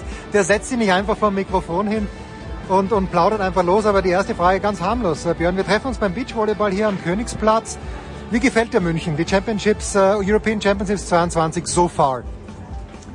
Ja, ich sitze ja jetzt einem gegenüber, bei dem man wahrscheinlich äh, besser nichts Kritisches über München sagt. Aber selbst ich bin nur zugereist. Selbst wenn ich ähm, mir das trauen würde, was ich mich trauen würde, es gibt nichts. Also es gefällt mir sehr, sehr gut. Ähm, ich finde, die Umsetzung ist absolut gelungen. Der Olympiapark begeistert mich in seiner Anlage. Er begeistert mich äh, von der Atmosphäre, die da herrscht. Ähm, und auch die anderen Außenstandorte, die ich besucht habe, es ist alles ähm, richtig klasse, schön. Die Stimmung kommt rüber. Also bisher nichts zu meckern. Lass uns mit dem Rudern beginnen. Du hast die letzte Woche an der Ruderregatta in Oberschleißheim verbracht und wir haben ja auch davor gesprochen. Also Oliver Zeitler war ein Kandidat, wo man sagt, okay, der muss eigentlich, oder der, der auf jeden Fall eine Medaille, aber wahrscheinlich Gold. Über den Achter haben wir gesprochen. Lass uns mit Zeitler beginnen. Er hat selbst gesagt, wir haben vorhin darüber gesprochen, ich glaube, er ist geplatzt nach 1700 Metern. Kann passieren, darf jemand wie ihm aber nicht passieren? Fragezeichen. Eigentlich äh, würde ich dir recht geben. Es, es, es, es sollte einem Sportler äh, der jetzt doch auch mittlerweile schon ein paar Jahre Erfahrung im Rudern hat, bei einer Heim-EM nicht passieren, dass er auf den letzten 200 ähm, einbricht, weil er davor zu viel Gas geben musste. Ähm, das ist von der Renntaktung her ähm, sicherlich nicht optimal. Ähm, aber ja, es kann passieren. Es war natürlich unfassbar bitter für ihn und auch für den deutschen Verband, dass es gerade da passierte, weil ähm, das, das Gold war ja als emotionaler Höhepunkt eingeplant. Und ähm, der hat dann nicht stattgefunden. Das, es, es tat mir für, für alle Beteiligten leid. Aber ja, man muss einfach sagen, er hat, äh, er hat leider bei dieser Heim-EM das, was er sich vorgenommen hat, einfach nicht abrufen können. Du sprichst vom nationalen Höhepunkt. Ich war in, in der Olympiahalle. Mhm. Also ich habe bei Kimbo, ich sagte, ich habe geweint. Ja. Ich habe aber gedacht, okay, die wird's nicht gewinnen. Und äh, dann äh, gewinnt das Elikas und, und ich war beim Schwebebalken gar nicht mehr da. Ja. Wäre denn der emotionale Höhepunkt an der Ruderregatta auch so gefeiert worden? Wie, wie war die Besetzung der Tribüne? Dazu muss ich sagen, ich habe tatsächlich sowohl Kim Buis äh, äh, Übung als auch das Gold von Eli Seitz und das Gold von Emma Melewski auch live erleben ah, dürfen in der Halle. Und ähm, muss sagen, ich war unglaublich beeindruckt von dieser Atmosphäre. Ähm, eine Halle ist natürlich immer noch mal von der Stimmung her ein bisschen was anderes als so eine weit offene Ruderregatta-Anlage. Ich glaube aber schon, dass dort, die, die Leute sind ja schon hauptsächlich wegen Olli Zeitler dahin gekommen, weil sie äh, dieses Gold sehen wollten an dem Abschlusssonntag. Ich glaube schon, dass das auch ein Volksfest gewesen wäre. Also das kriegt man ja an allen Venues eigentlich mit. Die Athleten werden gefeiert, ähm, selbst wenn sie nichts Großes gewinnen. Und ähm, ich glaube schon, da wäre richtig Partystimmung auch gewesen. Aber klar, in so einer Halle ist, ist die Stimmung nochmal ganz anders. Da flog ja das Dach fast weg. Ich war ja bei den Vorkämpfen auch mal drinnen und ich hatte den Eindruck, dass dort es wurde mir auch gesagt, sehr viel fachkundiges Publikum ist. Hast du den Eindruck auch gehabt, nicht nur beim Turnen, sondern auch beim Rudern, dass da wirklich Leute sind, die sich auch, naja, auch übers Jahr über damit beschäftigen? Das ist immer ein bisschen schwer einzuschätzen, weil äh, Begeisterung bedeutet ja nicht gleich, dass man Ahnung hat. Man kann sich ja auch mitreißen lassen. Insofern, ähm, ich, ich glaube aber definitiv, dass um, um sich wirklich so einen Tag über an der Ruderregatta aufzuhalten, braucht man schon Interesse für den Sport. Und ich glaube schon, dass die, das zeigt es uns ja immer wieder. Es gibt ja viele Menschen, die sich für diese Sportarten interessieren. Sie werden halt einfach häufig zu wenig bedient in diesem Land. Ähm, aber äh, ich glaube schon, dass ganz, ganz viele von denen, die hier zu den Events gehen, do, wenigstens dort, wo man Eintritt zahlen muss, auch ein großes Interesse an dem Sport haben. Anders vielleicht ist es bei den Sportarten, wo man umsonst zuschauen kann, wie beispielsweise beim Klettern. Ich glaube nicht, dass viele richtig äh, umfänglich verstanden haben, worum es da geht, aber egal, da macht man Party und feiert mit. Und ähm, da sind sicherlich auch mal welche, die einfach so vorbeikommen. Aber genau darum geht's ja bei solchen Events, dass man eben auch Leute mal abholt, die sagen, boah, super Stimmung, jetzt bin ich auch mal bereit, dafür Geld zu zahlen. Also ich habe äh, eine Bekannte, die beim Klettern war, die selbst klettert, die sagt, war begeistert. Sie ist ganz vorne gestanden. Du, bist eigentlich unter den Klettern äh, mit dem Überhang. Ganz, ganz fantastisch. Zurück zum Rudern. Der Deutschland Achter, auch ein emotionaler Kandidat, ein Kandidat für einen emotionalen Höhepunkt ist eingegangen. Äh, bei, bei Oliver Zeidler kann man sagen, okay, Einzelsportler, vielleicht haben die Nerven mitgespielt. Wie ist die Erklärung für den Achter ausgefallen? Ja, da muss man ein bisschen weiter ausholen. Der Achter hatte nach Tokio eine enorme Umbesetzung. Die haben auf sechs von neun Positionen umgestellt. Dann fiel vor der Heim-EM jetzt auch noch kurzfristig der Schlagmann aus, musste auch noch ersetzt werden. Und dann rückte ein ganz junger Athlet nach ins Team. Ähm, das war schon schwierig und es war von vornherein klar, der Achter wird auf keinen Fall Gold holen, weil die Briten unschlagbar im Moment sind. Ähm, dass sie allerdings nur Vierter werden und sich äh, in, in, in, dem Rennen von den Niederländern noch ähm, einholen lassen, die am Start stehen geblieben waren, mit einer Bootslänge Rückstand äh, da hinterherfuhren. Das war tatsächlich auch in der Form nicht zu erwarten und ähm, hat, hat eigentlich auch alle erschüttert. Man hat also die Athleten danach, äh, wenn man denen ins Gesicht geschaut hat, da sah man eigentlich nur Leere und, und völlige Verzweiflung, weil das darf einer, einem Deutschlandachter nicht passieren, dass er in einem EM-Finale sich ähm, von einem Boot noch einholen lässt, das, am Start liegen bleibt, mehr oder weniger. Also da die Erklärung dafür sicherlich einerseits äh, die, die Umbesetzung, die fehlende Erfahrung. Wir, die haben ganz, also ein Steuermann, so jung ist er nicht mehr, ist auch schon 26, aber auf dem Niveau halt noch unerfahren. Ähm, da muss sich vieles noch finden äh, und auf der anderen Seite sicherlich auch, das haben die Athleten auch gesagt, falsche Herangehensweise, zu wenig Mut im Rennen gezeigt, einfach gedacht, wir lassen es mal erstmal locker angehen und holen dann im Schlussspurt auf. Das kannst du mit den Briten nicht machen. Ähm, also ist so, eine, so ein äh, ja, Zusammenspiel aus verschiedenen äh, äh, Dingen, die, die im Deutschlandachter aber, glaube ich, noch am ehesten zu beheben sind. Äh, da gibt es andere äh, Bootsklassen, die haben viel, viel größere Probleme. Lichtblick aber, um das Rudern abzuschließen, Alexandra Föster. Ja, definitiv. Äh, die war sehr unzufrieden nach ihrem Vorlauf, äh, musste dann ja einen Hoffnungslauf, was sie eigentlich gar nicht so eingeplant hatte und äh, auch nicht wollte, weil sie ja schon ein kraftraubendes Programm zuletzt hatte. Aber die hat's toll gemacht und dann mit einem Wahnsinns-Schlussspurt da sich noch die Bronzemedaille geholt.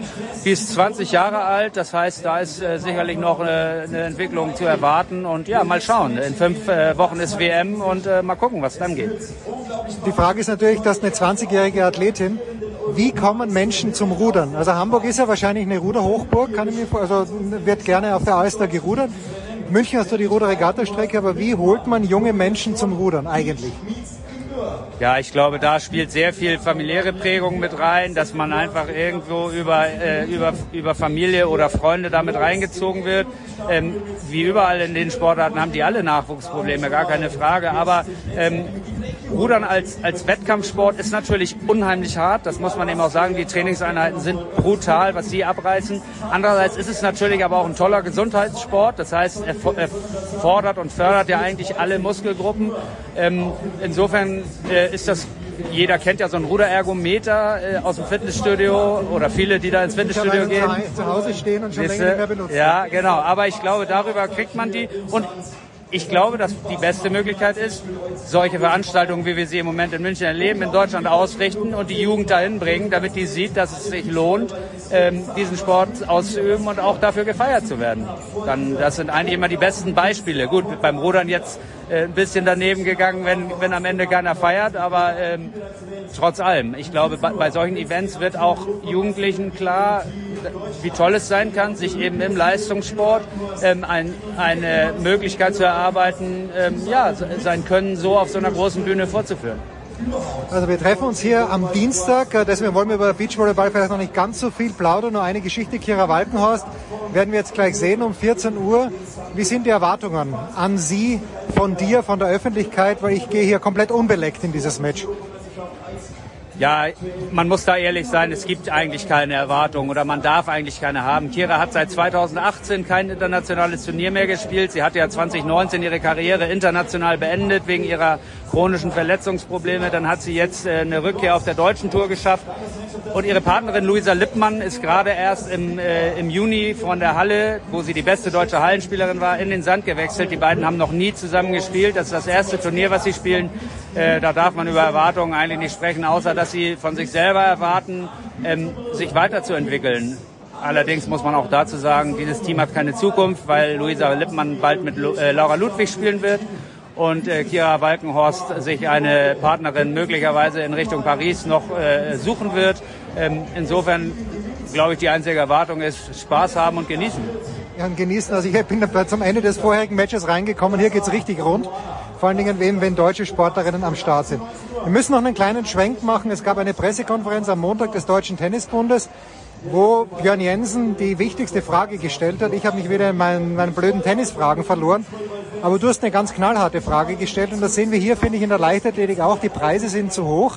Und du hast den Präsidenten des Deutschen Tennisverbandes gefragt, na, wer soll sich das leisten, wenn Belgien gegen Australien spielt ohne Nikirios? Da wird der Roten Baum nicht voll sein. Also äh, diese Problematik ist aber, glaube ich, nicht neu, weil die gab es ja auch schon beim ATP-Turnier, oder? Dass die Preise ein kleines bisschen streng waren in Hamburg. Das äh, ist so. Äh, daran hat, er hat wenigstens in den ersten Tagen das auch gekrankt. Da waren we zu, zu wenige Zuschauer beim ATP-Turnier, einfach weil die Preise tatsächlich so 10, 20 Euro zu hoch waren. Äh, beim Davis Cup allerdings finde ich, sind sie über alle Maßen zu hoch, weil äh, man sieht da maximal drei Spiele pro Tag, wo man beim ATP-Turnier mindestens fünf sieht, ähm, auch mit besserer Besetzung.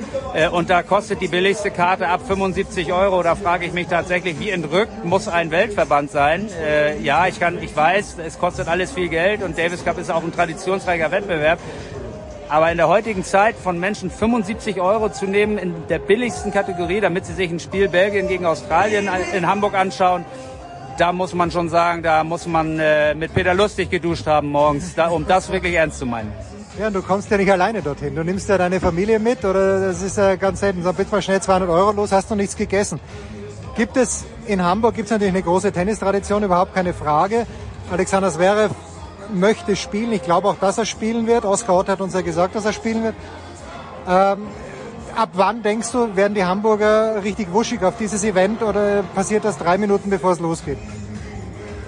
Ja, das ist in Hamburg immer ein bisschen gemischt. Es gibt eine, eine sehr ja, treue Fangemeinde, die auch im Vorverkauf sich immer schon ihre Tickets sichert, damit sie auf jeden Fall auch da ihren Platz hat und sicher ist.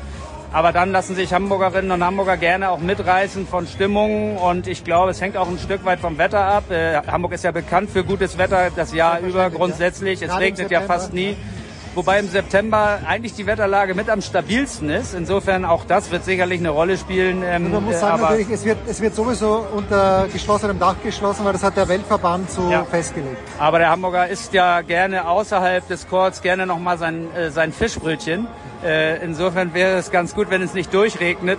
Ähm, und dann kann ich mir vorstellen, wenn der Hamburger merkt, okay, da Deutschland spielt und die haben eine Chance, die Endrunde zu erreichen, dass es vielleicht dann zum zweiten, spätestens zum dritten Match gegen Australien dann ähm, auch hoffentlich voll wird. Aber ja, so ein bisschen Sorge mache ich mir aufgrund der, der Preise und der Besetzung äh, schon, ja. Ja, dann lass uns schließen mit etwas Positivem. Also grundsätzlich hier alles positiv, aber du hast mir ja gesagt, du wirst nicht mit dem Fußball betraut, weil du doch dem HSV sehr, sehr zugeneigt bist. Seit, seit deiner Jugend HSV hat ein Heimspiel verloren, aber ich glaube ansonsten sehr souverän gestartet, oder habe ich da was übersehen? Also souverän war der 2 zu 0 Auswärtssieg in äh, Bielefeld äh, am vergangenen Wochenende. Das war das nicht souverän, aber erfolgreich. Genau, erfolgreich, genau. Und äh, dann gegen Heidenheim erfolgreich, aber nicht souverän. Und äh, jetzt souverän in Bielefeld gewonnen. Und äh, jetzt kommt am, am Freitagabend äh, Darmstadt. Da haben wir uns eigentlich immer recht schwer getan. Insofern schauen wir mal, was das wird. Ähm, ja, aber man sollte als HSV-Fan erstmal zufrieden sein mit dem Start, ja. Demut, Herrschaften, Demut, so wie es die deutschen Ruderer jetzt auch vielleicht wieder an den Tag legen werden. Björn, ich danke dir. Kurze Pause, Big Show 573.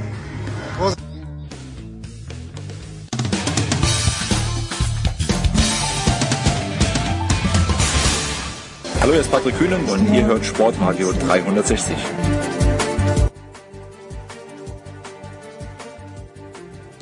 Show 573, der Hausherr im Olympiapark. Das kann man schon sagen, oder? Tom Heberlein, der, der SID, ihr sitzt da im Olympiapark und ich habe jetzt gerade festgestellt, das Buffet hier ist deutlich besser geworden. Seit wann ist das so? In Wahrheit ist es ein bisschen schlechter geworden. Früher waren die Portionen größer und die Preise und, und, kleiner. nicht, und nicht nur die, und die Preise kleiner und nicht nur die Teller größer. Aber die Zeiten ändern sich dahingehend. Nein, und ähm, der Hauser auch ein bisschen. Äh, Hauser ist ja die Olympiapark GmbH, aber der ACD hat seit 50 Jahren, seit Olympia 72, ein Büro im Gebäude, das den Olympiaturm umgibt. Jetzt hat mir gestern jemand gesagt, er würde sofort dafür stimmen, Olympia Sommerspiele wieder in München. Und ich glaube, dass das nicht mehr geht. Ich glaube, dass Sommer-Olympia zu groß ist. Wie ist deine Einschätzung? Naja, es ist ja da gerade ein bisschen so eine Diskussion im Gange, äh, die, ja, ob gewünscht oder nicht. Ich bin der Meinung, das ist ganz gut, was hier gerade passiert. Es ist ein schönes Volkssportfest.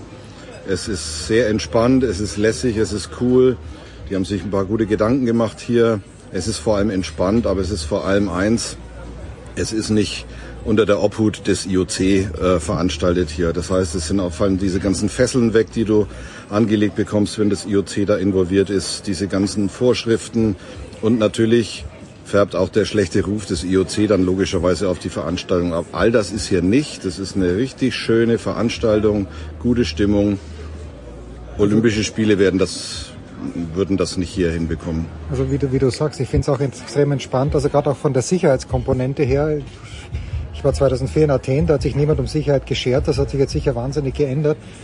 Äh, aber ich, man spürt ja nichts. Also nicht, es steht Polizei da, aber es ist, ist einfach lässig, wie halt München ist. Man muss München mal loben. Man muss München mal loben, sogar ich als Franke, ja. uh, das nein, nein, die haben das schon gut gemacht. Das kann man nicht anders sagen. Ich meine, sie profitieren natürlich extrem davon, dass bisher das Wetter super war, dass in Bayern Ferien sind, dass am Montag auch noch Feiertag war. Und dann natürlich extrem von den Locations, die sie hier haben. Der Olympiapark ist halt einfach ganz großartig. Hier kannst du reinkommen, wann du willst. Hier finden kostenlose Veranstaltungen statt, Triathlon, BMX. Also wenn mir jemand gesagt hätte, dass zum BMX mal knapp 15.000 Leute diesen Olympiaberg hochlaufen, voll. hätte ich gesagt, okay, komm mal wieder, wenn du nichts geraucht hast.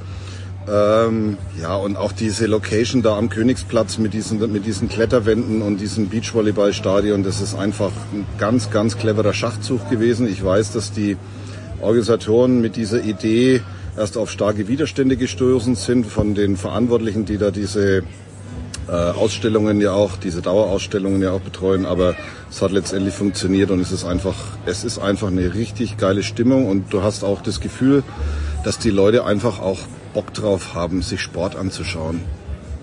Und besonders Bock hat der Dienstagabend gemacht. Ich habe dich äh, gesehen im Olympiastadion. Der liebe Johannes Knut ist in derselben Reihe gesessen, äh, der sich ja hauptberuflich mit der Leichtathletik beschäftigt. Ähm, war das ein Abend, wo du, wo du sagst, das ist selbst für dich, wo du so ein Haudegen bist, äh, ist das noch was Besonderes gewesen? Diese Stimmung unterm Dach, äh, vor allen Dingen bei Niklas Kaul, dann auch bei Gina Lückenkämper. Wo ordnest du das ein? Das ist schon ziemlich weit oben, muss ich sagen. Also ich, ähm, ich habe gestern noch mit einem jüngeren Kollegen gesprochen und habe zu ihm gesagt, so von der, äh, von dem, ja, von der Bedeutung des Abends will ich jetzt nicht unbedingt sprechen, aber von dem, woran man sich erinnert. 92 Dieter Baumann vergesse ich nie, wie der die letzten 100 Meter da durch das Feld gepflügt ist. 5000 Meter für die Jüngeren. Gut, ich vergesse natürlich auch nie 2007 äh, Pokalsieg des ersten FC Nürnberg, ist völlig klar. Nein, das war gestern schon ganz weit. 1907, nicht 2007. Ja, 2007. ja gut. Nein, das war gestern schon ganz weit oben und ich muss halt, ich muss sagen, auch da hattest du das Gefühl, die Leute haben Bock, einfach Sport zu gucken, die haben Bock, die deutschen Athleten anzufeuern, auch wenn sie natürlich nicht mehr Weltspitze sind. Ähm, was mir zunächst mal aufgefallen ist, ich meine, die haben den Kaul ja im dritten Speerwurfversuch ja praktisch da ja erstmal in Goldposition geschrien. Also was da für ein Krach war, wenn ein Zehnkämpfer den dritten Versuch macht und unbedingt über 76 Meter kommen muss, damit er noch eine Chance hat, das war schon sehr beeindruckend. Es war eine großartige Symbiose. Was ich auch toll gefunden habe, ist ähm, beim 5000 Meter Lauf, die, als sie diesen Ingebrigtsen abgefeiert haben, wie verrückt, wo, wo die Laola durchs Stadion gegangen ist und sogar die Läufer auf der Bahn fast überrundet hat. Das war schon auch ganz, ganz großes Kino, finde ich. Natürlich Kaul dramaturgisch ganz hervorragend, Glückencamper dramaturgisch ganz hervorragend. Es Also hat mehrere Kollegen gegeben, fand ich lustig, die vor dem 100-Meter-Finale, vor den beiden 100-Meter-Finale gegangen sind. Also Johannes ist natürlich da geblieben, auch dann noch für die Interviews, aber wirklich ein paar, äh, auch deutsche Kollegen, wo ich mir gedacht habe, okay, jetzt, jetzt rennt er noch die Lückencamper, da war offenbar nicht viel Vertrauen. ja, also Hast du übrigens sofort gesehen, dass sie vorne dabei ist? Ich habe es nicht gesehen. Ich habe das ich hab's live gesehen und ich dachte, dass die Schweizerin vorne ist. Ich habe, das war aber wirklich nur, nicht, dass ich es wusste, aber das war mehr so ein Bauchgefühl. Ich habe zu den zwei Kollegen links und rechts von mir gesagt, ich schreibe jetzt einen Schnellschuss Lückencamper, weil die hat gewonnen. Und ich muss ganz ehrlich sagen, ich war überrascht, weil so schnell ist, glaube ich, noch nie ein Zielfoto ausgewertet Das worden. stimmt. Das ist war so extrem, das war extrem schnell. Und ähm, ja, Fünftausendstel sind Fünftausendstel. Nein, also das war, ich meine, die ist Vize-Europameisterin, also das ist jetzt ja auch nicht irgendwie Laufkundschaft. Ähm, und ja, die hat, äh, das war schon toll. Also wie gesagt, mein Bauchgefühl war, die hat das gewonnen und ähm, ja, geile Nummer. Weißt du, was mir gestern Abend auch sehr, sehr gut gefallen hat, war der Abschied von Arthur Abele. Dann, wie es vorbei war, der Zehnkampf, wo, wo er zu Beginn, wo am Start des 100 Meter, 100 Meter Bahn im Grunde genommen war, der Rest der Zehnkämpfer hat am Ende gewartet auf ihn, haben ihn beklatscht. Das war schon auch schön, schön gemacht, ja, weil ich glaube, Abele war ja jemand, der ist zwar Europameister geworden vor ein paar Jahren, aber wer hat es gesagt? Der Busemann hat, glaube ich, gesagt, eigentlich eine wandelnde Verletzung seine ganze Karriere über gewesen. Der hat alle Operationen mitgemacht, die man als äh, Sportler haben kann. Ja, ich fand es, ich fand es auch ganz großartig. Ich will nicht sagen, ich hatte Gänsehaut, aber ich fand es sehr eindrucksvoll, dass diese, ja, seine Konkurrenten, dass die gewartet haben. Ich meine, und er hat ja für die letzten 100 Meter hat er ja wirklich eine halbe Ewigkeit gebraucht, weil er ständig Oder eine halbe Stunde, ich habe, glaube ich, mitgestoppt. ja, oder weil er ständig auch stehen geblieben ist und sich abgestützt hat und dann wieder heulen musste. Und die waren da ganz geduldig hinten gestanden, haben gewartet, haben ihn beklatscht, haben am Schluss ein Spalier gemacht. Also das zeigt schon, dass das ein bisschen so ein verschworener Haufen ist, diese Zehnkämpfer, was man ja auch sieht, weil sie nach dem Ende des Wettkampfs ja alle eine Ehrenrunde gedreht haben, alle zusammen. Und dass die da am Schluss auf ihn gewartet haben, das war einfach eine ganz großartige Geste, die zeigt, ähm, wie die untereinander ähm, ja, verbunden sind und wie sehr sie auch so einen Typen wie diesen Abele wertschätzen. Also ich fand das ganz klasse. War großartig. Hat sich ein bisschen überrascht, dass Simon Ehammer sich so über seine Silbermedaille gefreut hat, weil ich meine, der muss sich ja eigentlich in den Arsch beißen. Der ist dann letzter geworden über die 1500 Meter, ist zweiter geworden, großartig, aber hat so einen großen Vorsprung gehabt nach acht Disziplinen, dass er, ja, dass er sich wirklich ärgern muss. Ja gut, es war ja klar. Ich meine, der Kraul musste über 75 Meter werfen, um noch eine Chance zu haben. Ähm, und dann war ja vor der letzten Disziplin waren die 178 Punkte auseinander. Und das Lustige ist, wenn du die äh, persönlichen Bestleistungen von beiden ähm, verglichen hast, vom Ermer und vom äh, Kraul, ähm, dann war das, eine, war das ein Unterschied von 189 Punkten. Also du konntest dir ausrechnen, dass der Kaul nach dem Speerwerfen, dass es gewinnt. Und ich glaube, der Irma hat sich einfach deswegen so gefreut, weil er irgendwie vielleicht gedacht hat, er fällt jetzt sogar nur aus den ersten drei raus, Ja. weil der war ja wirklich völlig am Ende. Also nicht nur von der Platzierung in diesem Lauf, sondern auch körperlich. Also der hat sich wirklich auf, den, auf der letzten Rille ins Ziel geschleppt. Der Kaul ist ja, glaube ich, persönliche Bestleistung, war das auch die 410, die er gelaufen Ja. ist, oder? Genau, das war persönliche Bestleistung. Und was mir halt aufgefallen ist äh, bei Simon Kaul, und ich habe es heute auch im SED-Feed gelesen, zwei Dinge. Erstens mal, er wirft jetzt anders Speer. Mit anderen Worten, in Katar hat er sich nach jedem Wurf noch auf den Bauch geschmissen. Da habe ich mir gedacht, das ist Wahnsinn. Wieso riskiert er da so viel? Macht er jetzt nicht mehr. Ist dir vielleicht auch aufgefallen? Das Zweite ist, er wurde, glaube ich, eingeladen fürs ISTAF und darf sich seine Disziplin aussuchen. Welche, welche wird er nehmen? Da bin ich ehrlich gesagt völlig überfragt. Also Speerwurf kommt da nicht weit. Vielleicht 1500 Meter, wenn er dann Ja, aber mit, vorher... vier, mit 410. Ja gut, aber da muss, er dann, vorne- da muss er dann keine neuen Disziplinen vorher machen und, und nicht nur eine Nacht mit vier Stunden Schlaf überstehen. Also, keine Ahnung. Ja, schwierig, weil im Sprint, äh, es ist ja nicht seine Kerndisziplin, die, die, der erste Tag, die ersten, äh, ersten fünf Disziplinen. Eigentlich nicht so sehr. Was wird für dich jetzt das Ende der Veranstaltung noch bringen? Worauf gibst du irgendwas, wo du sagst, okay, darauf freue ich mich noch so richtig? Ja, ich muss dazu sagen, ich äh, gehe nochmal zum Sportklettern oder zum Klettern. Sportklettern heißt ja nur offiziell. Ich, das fand ich auch ganz hervorragend. Also ich war da schon überrascht. Also bin zur Qualifikation schon hingegangen. Da war der Königsplatz schon halb voll, ein total begeisterungsfähiges Publikum, eine super Atmosphäre. Ähm, und da am Wochenende auch die, das Gelände ausverkauft, da mit 5000 Leuten draußen standen bestimmt nochmal 1500 Leute, die versucht haben, durch die Absperrungen durchzugucken, um zu sehen, wie die sich da an diesen Wänden hochziehen mit teilweise abenteuerlichen Verrenkungen und dann hängen die da nur an den Fußspitzen in 10 Meter Höhe an irgendeinem minimalen Plastikhubbel, äh, wo du dir denkst, Jo, okay, habt ihr hoffentlich einen Fallschirm dabei. Zum Glück seid ihr angeseilt. Also das fand ich schon Also sehr, wir beide sehr... haben keine Klettererfigur, muss, muss man leider sagen. Nee, nee, ich nicht. Ich würde die Dinge eher rausreißen mit meinem Gewicht. Aber äh, nein, das fand ich schon sehr bemerkenswert. Und klar, ich meine, am Sonntag hast du noch mal die ganzen Staffeln im, im Olympiastadion drüben, was mit Sicherheit auch cool sein wird. Wird ja ähm, Mihambo am Donnerstag. Ähm, die ganzen Blöcke sind ja alle schon restlos ausverkauft da an der Weitsprunggrube. Und ich bin auch mal gespannt, was äh, Herr Duplantis macht, weil das finde ich schon auch bemerkenswert. Was, hupft Mondi? Mondo, wie wir Freunde sagen dürfen? es überfordert mich jetzt, dass ich bei allen 177 Ja. Entscheidungen genau weiß, wann sie fallen. Ähm, Ja, ja, nee, in den nächsten Mon- Tagen. Mondo, Mondo würde ich mir auch gerne anschauen, weil das ist ja wirklich ein globaler Superstar, wie übrigens auch Malaika Mihambo, oder? Das sind die beiden Ja, das sind Und schon Inge Brixen natürlich, Und Inge Brixen schon, ja. Also gut, Duplantis ist natürlich, ist natürlich schon die große Nummer hier in der Leichtathletik, muss man schon sagen. Das ist halt auch wirklich, ja, wenn du es aus internationaler Perspektive betrachtest, äh, ja, der Quotenbringer, das Zugpferd, finde ich schon. Also, Also wer noch die Chance hat, schaut es euch an hier in München. Es ist so toll, wenn man, ich, ich wohne in der Nähe, wenn ich mit dem Radl herfahre und du überholst dann Leute, die mit, bitte, Ich würde, glaube ich, noch in den Olympiapark kommen, wenn diese, es heißt ja Cross Country, wir sagen ja Mountainbiken dazu.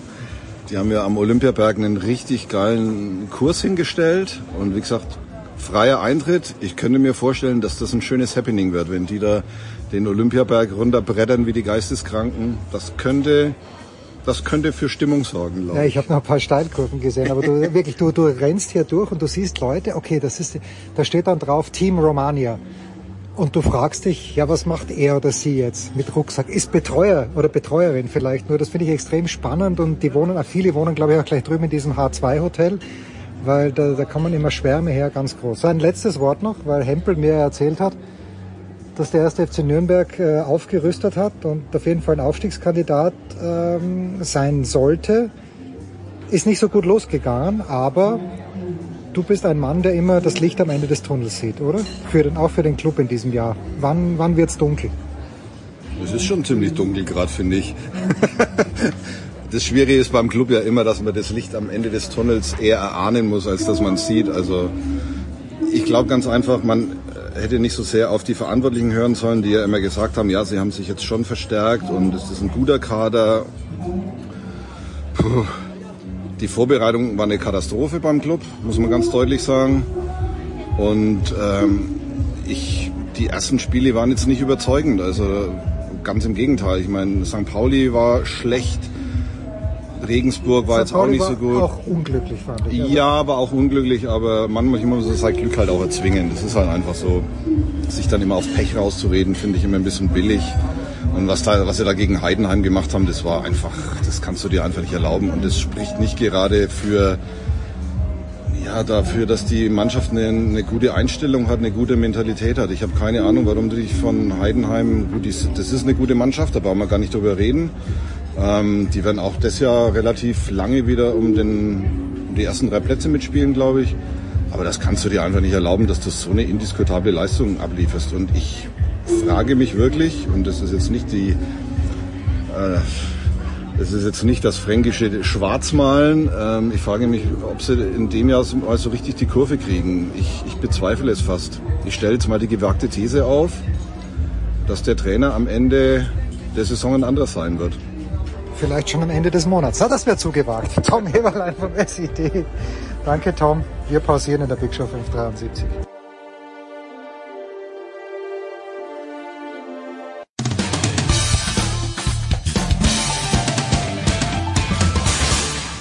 Hier ist Roger Kluge vom Radsportteam Lotto Total und ihr hört das Sportradio 360. Ja, weiter geht's in der Big Show 573 mit dem Fantastischen. Ich möchte dich wirklich loben, Sebastian. Sebastian Kaiser. Guten Morgen, lieber Sebastian. Guten Morgen. Ich dachte immer, Thomas Wagner und Heiko Ulderb sind die wandelnden Sportlexika und das stimmt natürlich auch. Aber ich äh, habe dich ja besucht am, was Montag oder Dienstag? Ich glaube Dienstag war's. Oder was Montag? Ich habe schon. Dienstag, du warst relativ spät, ja. Ja, ja, Dienstag in der Messe München, wo die Bahnradwettbewerbe stattgefunden haben und Sebastian hat alles auf dem Schirm. Wirklich alles. Der wusste, wann der 400 Meter Zwischenlauf ist. Heute 1952 musst du das anschauen. Hat noch äh, sieben andere Sportarten auf dem Zettel und weiß auch, dass die Klitschkos sich getrennt haben. Wie machst du das? Das ist, ich dachte übrigens, die Brüder haben sich zerstritten. Dabei hat sich doch der eine von seiner Frau getrennt. Wahnsinn. Das, das ist richtig. das ist richtig, ja. Äh, unglaublich. Ja. Äh, du warst gestern das mal fließt drauf. halt so ein, das fließt halt so ein. Okay. Äh, du warst gestern, also am Mittwoch in Fürstenfeldbruck, äh, warst du ein kleines bisschen. Das ist falsch, das ist falsch. Aber Das du war warst nicht, ah, du warst nicht beim Nein, wir mussten, wir mussten, wir mussten die Pläne nochmal umwerfen. Da ja jetzt äh, mit zwei Europameistertiteln in der Leichtathletik dann äh, praktisch die Stoßrichtung eine andere war Hm. und äh, was ja letztendlich auch richtig war, weil wir haben ja gesehen, dass in Fürstenfeldbruck da nicht allzu viel rausgekommen ist und demzufolge habe ich mich da gestern auf Gina Lückenkämper und Niklas Kaul konzentriert. Schön, ja, das hatten wir ja schon ein bisschen besprochen. Dennoch, äh, das Einzelzeitfahren, die Siegerzeit ist, glaube ich, bei puh, 28,30 gewesen. Ist das nicht ein bisschen kurz? Also mir kam schon ein bisschen kurz vor dafür, dass es eine M ist. Äh, ja, also ich hätte jetzt äh, für eine Europameisterschaft tatsächlich auch ein längeres Zeitfahren gehabt. Ich glaube, das war nur 24 Kilometer. Da hätte man mit Sicherheit was äh, Größeres machen können. Aber wenn man gesehen hat, wer dann vorn ist, das waren dann doch die, die man von dem Feld, was ja jetzt nicht so groß war, das darf man jetzt nicht mit Mhm. einer Tour de France oder mit einem richtigen Radrennen vergleichen. Also ähm, das war ja auch nur ein kleines Feld. Davon konnte man die Hälfte oder so wegnehmen, äh, weil das eben wirklich absolute Amateure sind, die wirklich mit Profi-Radsport äh, nichts zu tun haben und da auch nie Fuß fassen werden. Und das ist eben das Besondere nicht nur bei Olympia, sondern auch eben bei, bei Weltmeisterschaften oder wie jetzt hier Europameisterschaften. Und man hat es ja auch gesehen, auf dieser kurzen Strecke, der letzte war, glaube ich, sieben Minuten äh, vom, vom Sieger entfernt. Das sind natürlich Welten. Ja. Und äh, wie gesagt, am Ende sind aber mit äh, den Schweizern und, und Filippo Ganna dann die Leute vorn gewesen, die man auch hätte vorn erwarten dürfen. Ja, unfassbar knapp. Ghana als Dritter sieben Sekunden hinter dem neuen Europameister und ich glaube 0,3 Sekunden war der Unterschied zwischen den beiden Schweizern, oder? Also das war, war unfassbar knapp. Ja, ja, also spannend ist es natürlich, klar. Das ist natürlich meistens ein bisschen anders, wenn das äh, 50 Kilometer Zeitfahren ist, ne? Da kann das natürlich auch passieren, aber dann sind äh, in der Regel die Abstände größer und ja, ich hätte mir auch ehrlich gesagt ein längeres Zeitfahren gewünscht. Sebastian, weißt du, was mich irritiert hat? Beim Straßenrennen auch schon, dass die natürlich die Fahrer in Nationaltrikots gefahren sind, aber dass sie dennoch teilweise ihre Sponsoren auf den Trikots drauf haben. Also bei Olympia ist sowas ja nicht erlaubt. Aber ist das bei Weltmeisterschaften auch so oder fahrt bei Weltmeisterschaft das deutsche Team wirklich nur mit dem deutschen Trikot? Ja, aber die Hosen und äh, Helme sind dann meist Ah, unterschiedlich, okay, okay, sind ja. eben von den äh, jeweiligen Teams. Also Nils Polit ist hier mit Bora Hans Grohe gefahren äh, auf der Hose und äh, John Degenkolb ist mit DSM gefahren und Roger Kluge mit Lotto Sudal. Also die Hosen sind frei, da darf man dann den Sponsor ähm, ja präsentieren. Das ist, glaube ich, so ein Deal zwischen äh, dem Weltverband und äh, den, den, den, den Teams, weil man ist ja auch so ähm, ja irgendwo doch aufeinander angewiesen, auch wenn es wie im Fußball eine Abstellungspflicht gibt, aber letztendlich ist es doch eine Absprache, wen möchtet ihr freigeben, wir hätten gern und so weiter. Aber das ist halt normales Ding, dass man äh, das Nationaltrikot anzieht, aber der Rest ist eben das normale Teamoutfit vom, vom, vom Arbeitgeber. Mit wem hast du nach dem Straßenrennen, wo der Ackermann eigentlich furchtbar hingebrettert hat. In der Zeitlupe hat es dann auch schlimm ausgeschaut, aber in Real Time ist es natürlich noch viel schlechter, viel schlimmer. Hast du mit Ackermann gesprochen nach seinem Sturz? Nein, nein, nein, da ist er dann auch relativ schnell abgereist und ist ja dann schon äh, bei Untersuchungen gewesen, wo es ja auch, äh, auch darum ging, er will ja ab, äh, was haben wir heute Donnerstag, er will ab morgen ja auch äh, die Vuelta fahren. Hm. Und äh, das war ja im Grunde genommen die wichtigste Aufgabe. Da hat er jetzt, glaube ich, wenig Zeit, mit Journalisten zu telefonieren. Ähm, und ist dann, wie gesagt, sofort äh, zu den Untersuchungen ins Krankenhaus und dann heim und äh, dann ist er auch schnell rausgekommen, dass es gar nicht so schlimm ist, zum Glück, und äh, dass er wohl morgen in Utrecht starten kann. Ja, zur Welt, äh, die in Utrecht startet, was Wahnsinn ist, wenn man es mal so überlegt. Kommen wir vielleicht gleich, aber jetzt auf die Bahn. Du hast mir gesagt, okay, die ist kürzer als gewohnt, aber ich habe jetzt irgendwie so verstanden, es ist innerhalb des Reglements. Ich dachte, das wäre jeder Bahnradwettbewerb wäre auf einer absolut genormten Bahn, wie es ja auch die Schwimmwettbewerbe sind, aber das Radreglement dünkt mich hier ein kleines, ein klein wenig offener zu sein, isn't it?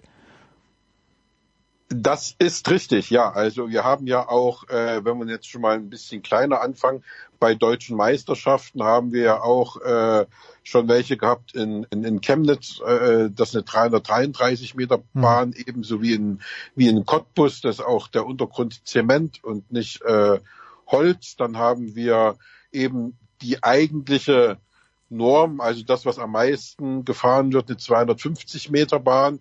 Dann gab es eben auch kleinere Bahnen ähm, für Sechs-Tage-Rennen zum Beispiel, eine 166 Meter Bahn in Bremen, aber wir haben auch kleinere Bahnen. Ich glaube, Bütgen ist auch keine 250 Meter, die ist, glaube ich, auch nur eine kleine Bahn. Also da gibt es schon unterschiedliche Maße und äh, demzufolge, ja, ähm, die Rekorde, wenn es denn welche gibt auf so einer kleinen Bahn, äh, werden auch, auch hier anerkannt, wie der von Emma Hinze über 500 Meter, was ja ein äh, deutscher Rekord war und äh, Flachland-Weltrekord, wie es so schön heißt.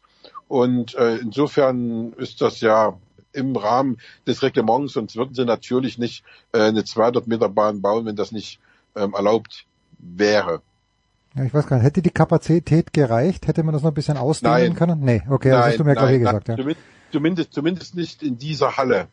Also du hast ja selbst gesehen, äh, der Platz auf der einen Seite war kaum vorhanden, da war die Halle schon fast bis an die Wand rangebaut und auf der anderen Seite, wo der Food Court war, ähm, dann hätte man einen Food Court außen machen müssen oder ich habe auch keine Ahnung, wie die Münchner Messe aufgestellt ist, ob es da noch größere Messehallen gibt als die, in der wir waren. Ansonsten hätte man natürlich, äh, wenn es eine größere gäbe, eine 250 Meter Bahn hinsetzen können. Ähm, ja, insofern denke ich, äh, das war schlicht und einfach dem Platz geschuldet oder vielleicht wäre eine größere Messerhalle, wo das reingegangen wäre, auch von den Kosten her explodiert. Keine Ahnung, ich weiß es nicht. Und wenn alle, wenn Sebastian jetzt sagt, der Food Court, das muss man sich so vorstellen, das sind ja, dann sind dann zwei zwei Anhänger und davon war einer einer war gar nicht offen. Ich glaube, die Süßigkeiten hatten nicht gar nicht Am offen. Am letzten Tag waren beide nicht offen. das ist Am ganz großer Tag Sport. waren beide nicht offen. Ich bin fast gestorben dort. Und der eine und der eine Käferstand, der hatte ja mittags schon nicht mehr die Hälfte seines Angebots. Also insofern und das war schon, das war schon heftig, das ja. muss ich sagen. Also da fühle ich mich hier im Olympiapark schon wohler. Da gehst du raus, holst dir wahlweise eine Bratwurst, eine Chiliwurst, eine Käsewurst oder eine Weißwurst und bist glücklich.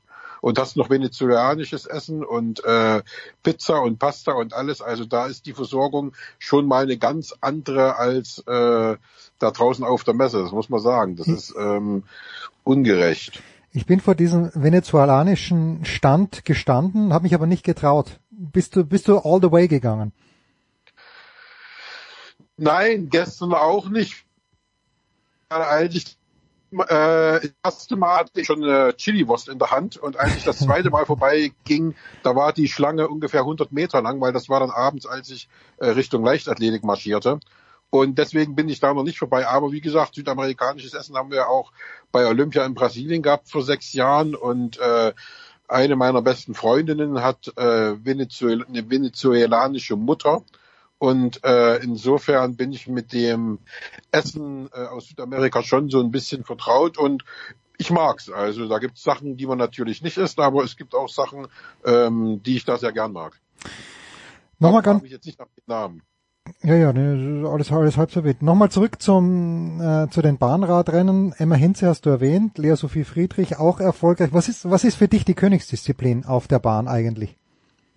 Naja, die Königsdisziplin wird immer der Sprint bleiben. Ne? Also das ist schon klar. Es war halt schade, äh, dass die Niederländer eben aufgrund der Kürze der Bahn nach dem Teamsprint rausgezogen haben. Ne? Also die beiden Superstars derzeit in der Welt, äh, Lafreisen und Hochland, die haben den Teamsprint mit ihrem dritten Mann noch souverän gewonnen am ersten Tag. und sind dann nach Hause gefahren, äh, obwohl sie eben äh, bei Olympia und so alles abgeräumt haben und bei der WM und so.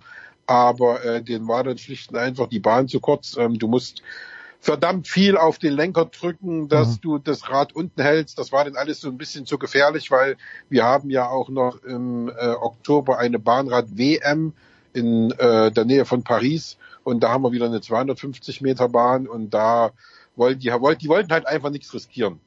Moment, Bahnrad-WM ist in Paris, aber die äh, Straßen-WM ist doch, ist die nicht in Australien, oder?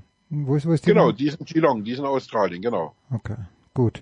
Äh, ja, du, du, was Das mich war früher mal zusammen, das ist schon, lang, ist Ja. schon lange nicht mehr zusammen. Früher war das mal alles zusammen, aber das ist äh, jetzt schon ein paar Jahrzehnte nicht mehr so. was mich übrigens auch fasziniert hat, und wir haben eh darüber gesprochen, ist einfach mit welcher Selbstverständlichkeit diese Radsportler auf dieser Rolle fahren, und zwar ohne Halterung. Ich kann ohne mich, mich pragt's hin nach einer Minute, aber wie du natürlich richtig gesagt hast, die machen das seit sie vier Jahre alt sind, aber es ist immer, es ist schon erstaunlich, wenn man das sieht, wie leicht einem das von der Hand geht. Ja, du, aber das habe ich ja bei jedem, äh, bei jeder Sportler, das habe ich ja auch im Tennis. Ne? Da fragst du dich auch, wie kann ich den Ball so schlagen, dass der da nicht äh, 20 Meter ins Aus geht, sondern der geht halt ins Feld.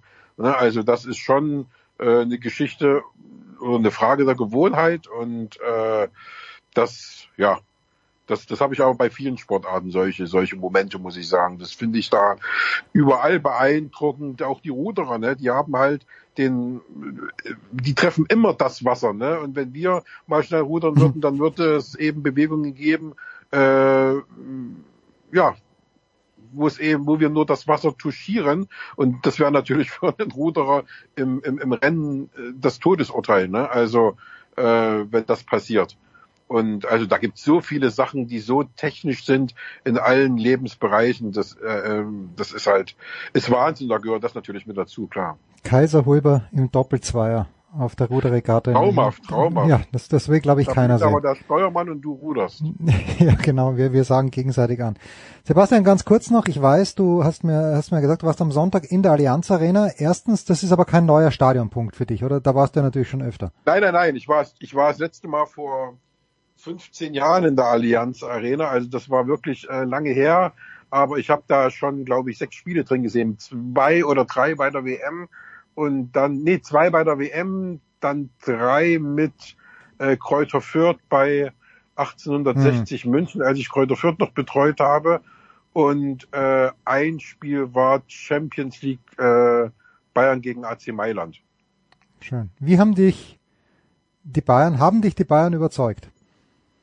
Ah, das Spiel ist 2-0 ausgegangen gegen Wolfsburg, das hätte 7-0 ausgehen können, ohne dass die Bayern einen Finger mehr krumm machen. Also ähm, die Überlegenheit, die, die Leichtigkeit, ähm, die ist schon in den ersten drei Spielen, die sie jetzt absolviert haben, das ist schon beeindruckend, muss man sagen. Also das ist vor, also da, da, für den, also für den Bayern-Fan ist es natürlich toll, aber für den neutralen Fußballfan also die Überlegenheit scheint, das kann sich natürlich auch noch ändern, wenn die irgendwie mal ein paar, paar mehr Spiele in den Knochen haben, wenn die äh, englischen Wochen dann äh, ab September kommen, da kann sich das natürlich auch immer ein bisschen relativieren, aber ich fürchte, dass die bis dahin schon einen uneinholbaren Vorsprung haben und äh, so wie sie jetzt spielen, ist er ja auch nicht, also Nagelsmann auf die neuen äh, Spieler angewiesen, also auf Ja, Mané, der Licht hat noch okay. gar nicht gespielt, ja. Der Licht, äh, Aber, ja. aber, aber De Ligt ist, ist, ist mal eingewechselt worden irgendwann. Ähm, die beiden anderen, äh, Grafenberg und, und, und, und der dritte da, der hat, die, die kommen auch nur ab und zu rein. Also er braucht es im Moment auch nicht. Also die Truppe ist eingespielt und wie gesagt, wie denen das von der Hand geht, wie leicht die das ausspielen, dann muss man natürlich sagen, auch einen unfassbaren Schub, den im Sommer scheinbar, ich weiß nicht, welche Zauberhand äh, da äh, auf ihm drauf war, aber der Musiala gemacht hat, das ist, das ist gigantisch. Also ich habe zu meinem Kollegen sofort gesagt, als der das Tor da schoss, ähm, 99 von 100 Spielern hätten sich, nachdem zwei Mann ihn in die Zange genommen haben, hinfallen lassen oder wären liegen geblieben. Er lag ja schon fast. Und das wäre ein Freistoß aus 17, 18 Metern gewesen. Den lässt man sich normalerweise nicht entgehen. Und Musiala schießt halt das Tor. Also das ist äh, ein Typ, der wird mal ein richtiger Weltklasse-Spieler da wird, also es ist ein großes Wort, aber ich glaube, da werden sogar äh, Ballack und äh, Toni Kroos ver verblassen, wenn der seinen Weg weitergeht. Also das ist ein absoluter Riese für mich. Ich dachte schon, für, ich dachte schon für einen Moment, du äh, sprichst Marcel Sabitzer an, dass der über den Sommer so viel besser geworden wäre, aber das dann doch. Das kann nicht. ich mir nicht vorstellen. Ja. Das, äh, Sebastian, ich ganz. sollte ich heute am Abend doch nochmal den Weg ins Olympiastadion finden? Wirst, Würde ich dir empfehlen. Ja, bist du dort? Wirst du dort sein? Ja, heute Malaika Mihambo, das Problem. Ich war schon gestern da und ja. habe mir das Ganze mal angeguckt und äh, habe meine gute alte Freundin Heike Drexler getroffen, die lief mir da direkt in die Arme. Und äh, da haben wir dann auch ganz lange gequatscht und ähm, sind beide fasziniert von diesen European Championships. Das muss man sagen, auch wenn es gestern natürlich nicht vergleichbar war mit der Atmosphäre von vorgestern. Also gestern war das Stadion halb mhm. leer, waren aber auch keine Deutschen im Finale.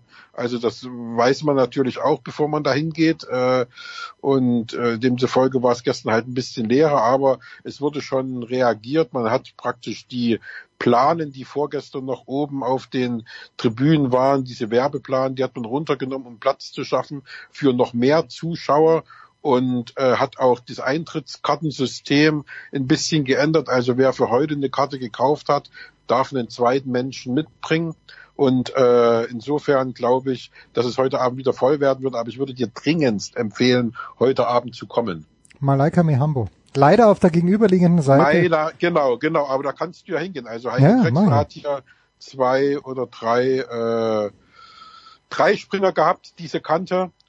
Und äh, zu denen ist er auch einfach rübergegangen. Ich weiß jetzt gar nicht, äh, sie hatte aber, glaube ich, auch nur eine Medienakkreditierung irgendwie über ihren Mann aber ist dann äh, trotzdem rübergegangen und scheinbar auch hingekommen.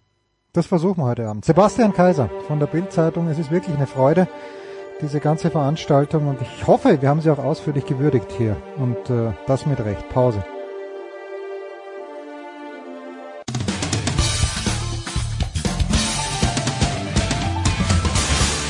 Oui, bonjour, c'est Henri Lecomte. Vous, vous écoutez la radio 360.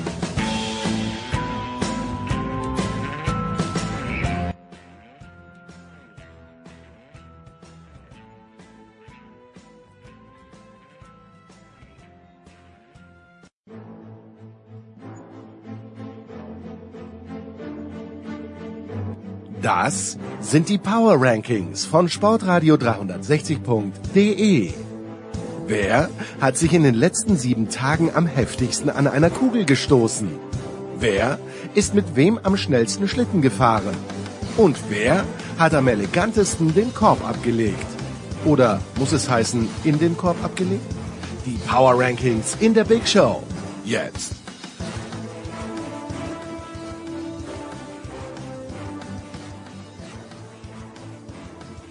Da gibt Heiko Oldup vor, ein beständiger Hörer unserer Sendung zu sein, dann kennt er die Power Rankings nicht. Grüß dich, Heiko. Grüß dich, grüß dich. Ja, ich weiß gar nicht, was ich hier heute machen soll, ehrlich, um, um ehrlich zu sein. Ich habe ein oder zweimal reingehört und ähm, meine Aufgabe ist es ja heute, äh, den Junior, Producer Junior hier zu vertreten. Ähm, ich war selten so nervös. Äh, ja, nein, du musst einfach nur deine Einschätzung geben, weil ich weiß ja, du bist ein, du bist ein Olympionike. Du schaust dir grundsätzlich alles an und hast dir natürlich auch wahrscheinlich hast du sogar mehr gesehen als ich, obwohl ich hier in München bin, von den European Championships. Ganz einfach. Äh, hast du ein kleines bisschen, ich weiß, du bist mit deinen Kindern und deiner Frau, äh, bist du bestens versorgt am Strand an der Ostsee, aber ein kleines bisschen Fernweh nach München, wenn du das siehst im Fernsehen. Nö, weil ich halt hier alles mitkriege hier. Also ähm, ich finde das super, ich super. Ich freue mich total, wie das da rüberkommt und selbst Muddy Older, die nur wirklich für mich immer so die Durchschnittsdeutsche ist. Also was Mutters mitkriegt oder nicht mitkriegt, hat für mich immer einen hohen Wert, weil für sie ist noch so die Generation, sie ist 69. Also ja, nee, kam ja nicht im Fernsehen, deshalb konnten wir es nicht gucken. Also mhm. Livestream ist noch nicht so ihr Ding. Aber selbst die war vom Klettern begeistert und die hat gesagt, Mensch, toll, wie viele Zuschauer da so sind und das, das freut mich total. Ähm, ob man da draus jetzt gleich eine Olympiabewerbung spinnen muss, ähm, weiß ich nicht, bin ich ein bisschen vorsichtig, aber gestern Abend oder Dienstagabend, wir senden ja Donnerstag, ähm, da, das war schon toll mit dem Kaul, mit Gina Lückenkämper, ähm, ich weiß nicht, waren es 40, vielleicht sogar 50.000 Zuschauer, das Wetter spielt mit. Also das ist schön, aber ich bin auch ähm, trotzdem angetan, dass alles hier aus der Entfernung von knapp 800, 850 Kilometern äh, äh, Entfernung zu, äh, zu verfolgen und hier die Füße nebenbei im, in der mittlerweile 23 Grad warmen Ostsee zu haben. Wahnsinn, 23 Grad. Das hätte ich gerne in Frankreich gehabt, wo es deutlich kühler war. Gut, also pass auf, das ist so, ich mache dir Vorschläge und wir machen das einfach so. Du sagst mir, ob die Leistung würdig war, in die Top 5 in dieser Woche einzuziehen. Jetzt ist es so, dass Robin und ich, wir haben uns festgelegt, man darf aus jeder, wir wollen aus jeder Sportart nur eine Sportlerin oder einen Sportler haben. Also das ist in der Leichtathletik schwierig. Also in der Leichtathletik haben wir mehrere Kandidaten. Wir haben zum Beispiel Niklas Kaul, Zehnkampf, Europameister, der die letzten beiden Wettbewerbe einfach, ja, die letzten zwei Disziplinen in einer Art und Weise. Da hat er sich die Schuhe zugebunden, hat. die Schnürsenkel zugebunden. genau, genau, also dominiert hat, Wahnsinn. Dann haben wir Gina Lückenkämper natürlich Wahnsinn, dass die das Rennen gewonnen hat, weil ganz ehrlich, Heiko, ich bin da auf den Journalistenplätzen gesessen. Aus meiner Perspektive war mir klar, das hat die Schweizerin gewonnen und Lückenkämper mit Glück Dritte. Also ich habe sie gewünscht, dass sie Dritte wird und plötzlich wird eingeblendet, äh, dass sie gewonnen hat. Dann haben wir, ich glaube, der junge Mann heißt Robert Ringer, der den Marathon gewonnen Richard. hat. Ah, Richard Richard, Ringer. pardon. Richard Ringer, der den Marathon gewonnen hat. Also es ist Wahnsinn. Äh, welche dieser drei Leistungen in der Leichtathletik würdest du äh, jetzt auch mit einer Erfahrung aus Eugene als am höchsten bewerten? ist echt schwer. Ähm, ist echt schwer. Das ist so, als wenn du aus deinen von der drei, drei Kindern das Lieblingskind aus, auswählen musst.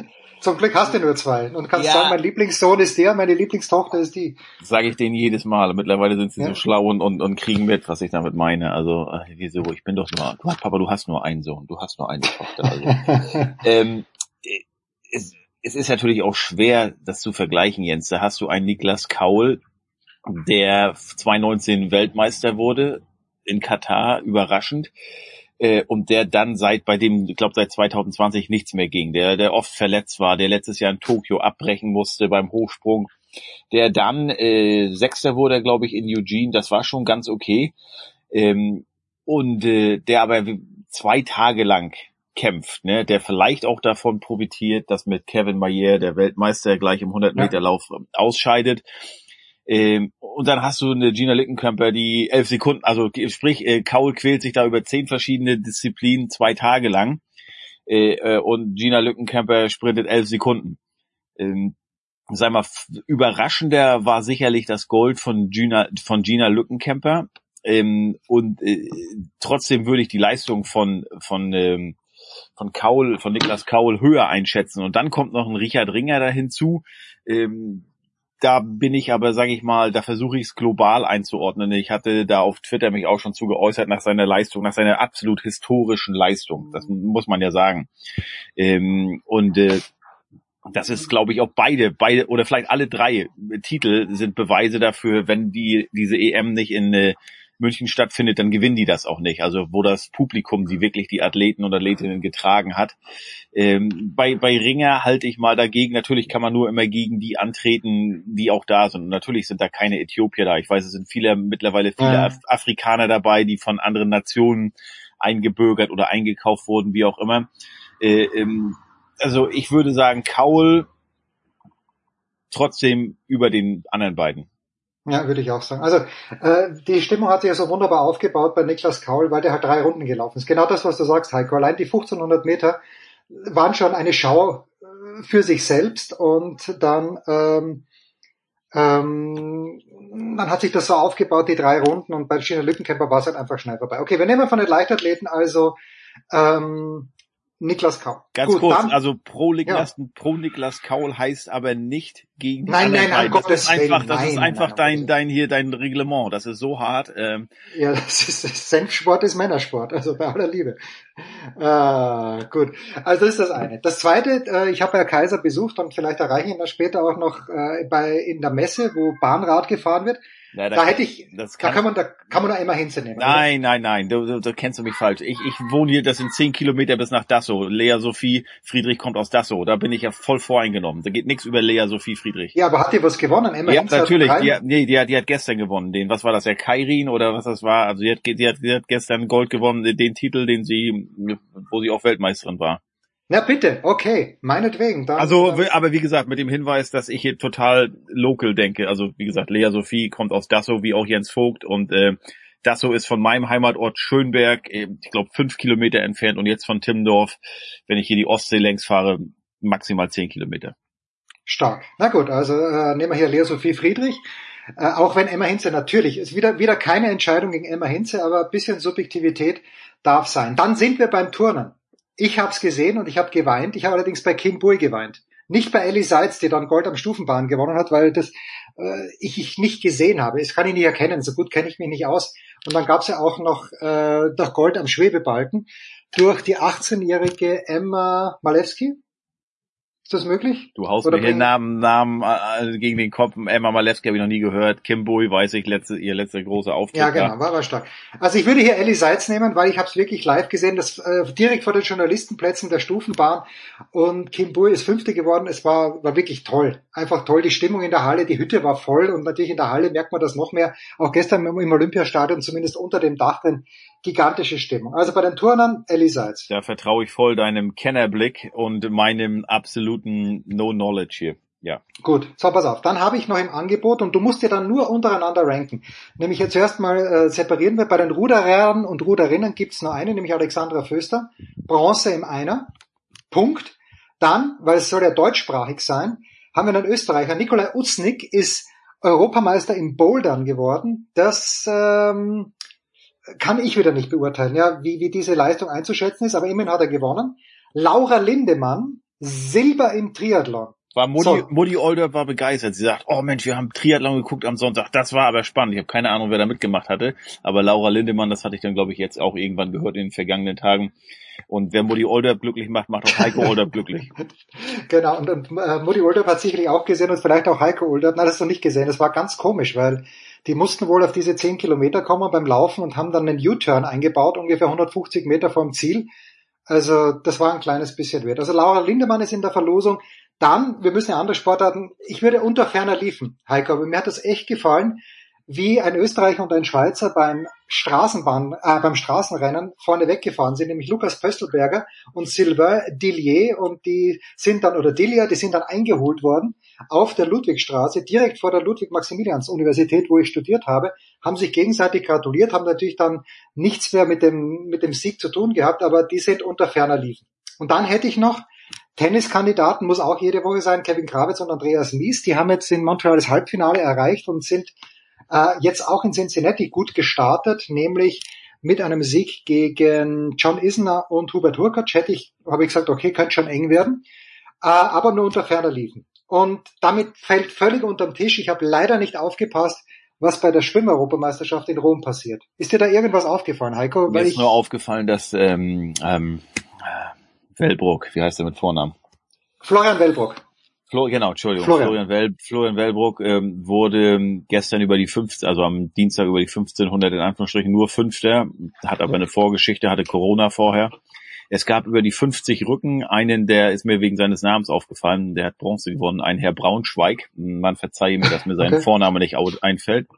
Und ich weiß nicht, es gab da noch diesen 200 Meter Krauler, ähm, der bei der WM überraschend Silber gewonnen hat. Oder waren das über die 400 Meter? Ich meine, der hat auch irgendwas gewonnen. Aber ich muss sagen, so geil Schwimmen auch ist, ähm, es wird so ein bisschen stiefmütterlich, glaube ich, behandelt. ARD und ZDF schalten noch immer wieder nach Rom, aber ich finde, man merkt halt, das ist halt in Anführungsstrichen nur die, äh, die, ja, die, die Dependance da, ne, dieser, dieser EM halt im Ausland, ähm, der Fokus äh, liegt auf München und deshalb ähm, habe ich von Rom, von den Schwimmereignissen dort äh, nicht so viel mitbekommen, nur dass neulich ein 17-jähriger Italiener den 13 Jahre alten, glaube ich, Weltrekord von Cesar Cielo über die 100 Meter Freis, äh, äh, Freistühl verbessert hat. Wahnsinn. Das ist mir zum Beispiel entfallen. Ja, ich habe mich ein bisschen erkundigt und das ist, glaube ich, irgendwo eh schon vorgekommen in der Big Show, warum in München nicht geschwommen wird. Ja. Und das liegt schlicht und ergreifend daran, dass der Schwimmweltverband mittlerweile eine, ein Becken vorschreibt, das zehn Bahnen hat. Aha. Ich meine, ich meine, das, das, die Location ist geil in Rom da. Das ist ja, das ist Ja, ja, das habe ich schon gehört, ja. Äh, ne, und das ist ja, glaube ich, da, die auch, ähm, das das Foro, wie auch immer. Ähm, Foro Italico ist Foro das. Italico, Foro- genau. Ja, ja, das Foro Italico, wo auch Tennis gespielt wird. Ich kenne das Becken, weil das ist ein bisschen, liegt ein bisschen tiefer als die Tennisanlage. Das ist einfach Da haben einfach sie, toll dort. Da haben sie doch auch äh, 2-9 geschwommen, ne? Britta Steffen. Äh, und, Genau, und genau. Pa Und ähm, das- Paul, Mensch, helfen wir mal, ihr, ihr ehemaliger Paul äh, Biedermann. Paul Biedermann hat, ich glaube, sein Weltrekord steht doch immer noch, ne, über die 400 Freistil, den er Ja, war, das waren ja doch die Zeiten, wo alle noch äh, bis, Luftmatratze. bis ja genau angezogen waren.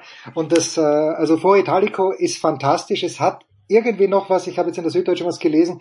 Also äh, hat nicht ganz den den Mief von Mussolini irgendwie ablegen können, aber das Stadio Olimpico ist dort, eben auch das Fußballstadion, die Schwimmanlage, Tennis, alles gut. Ähm, So, Heiko.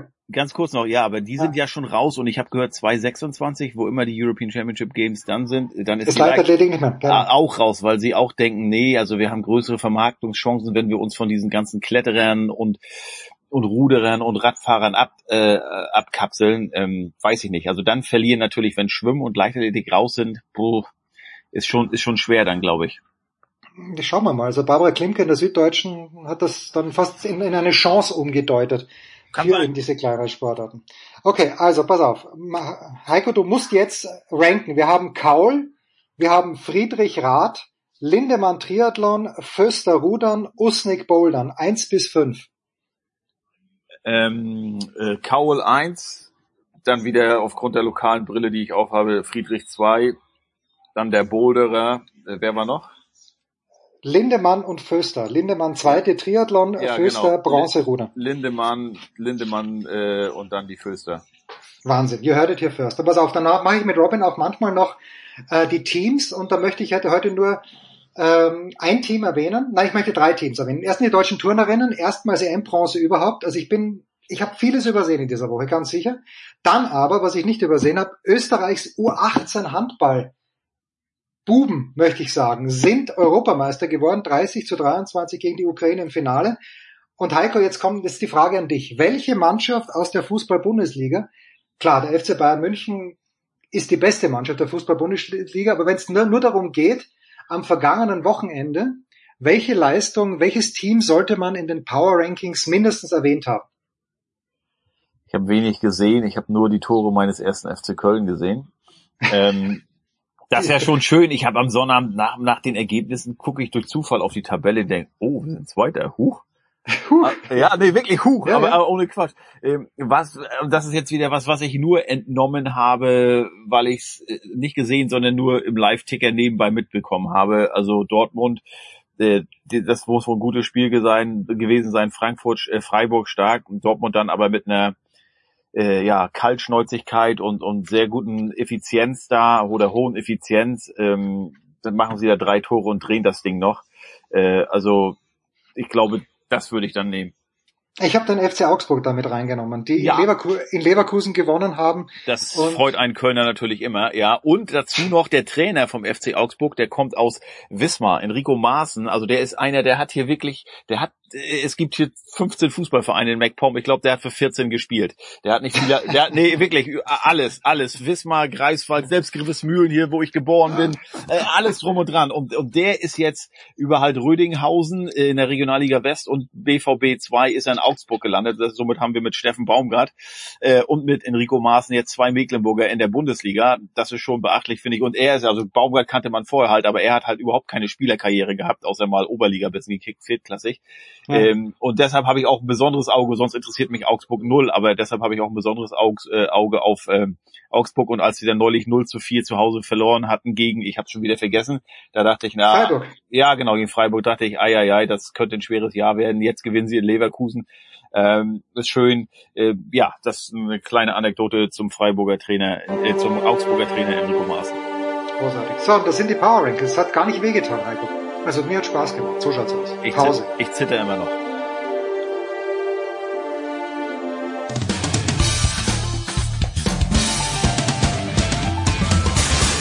Ja, mein Name ist Achim Bayerlos.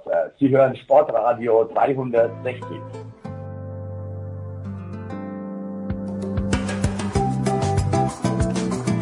Ja, aber das kann es natürlich noch nicht gewesen sein für Heiko Olderb. Und Heiko hat einen lieben Gast bekommen. Wenn der König von Timmendorf ruft, dann kommt auch Fabian Wittke. Grüß dich, Fabi, wie geht's dir? Ich grüße dich auch. Ja, mir geht es sehr, sehr gut. Ich äh, folge ja inzwischen, äh, wer häufig deinen Podcast hört, Heiko um die ganze Welt. Ich bin ja im Frühjahr bei ihm in Boston gewesen. Jetzt ist Das, er in Norddeutschland und hat nach Timmendorf eingeladen und da konnte ich diese Einladung natürlich nicht ausschlagen. Nee, mir geht's gut. Ich hoffe dir auch. Danke, ja. Wie hast du, hast du alles wieder abtrainiert? Also, na, wie schaut das aus? Du bist ja den Marathon mitgelaufen, äh, der, wie wir wissen, in Boston kein einfach ist. Wir sprachen auch drüber. Ja. Äh, bist du schon wieder normal im Training oder wie hat das dann ausgeschaut bei dir, was das Laufen angeht?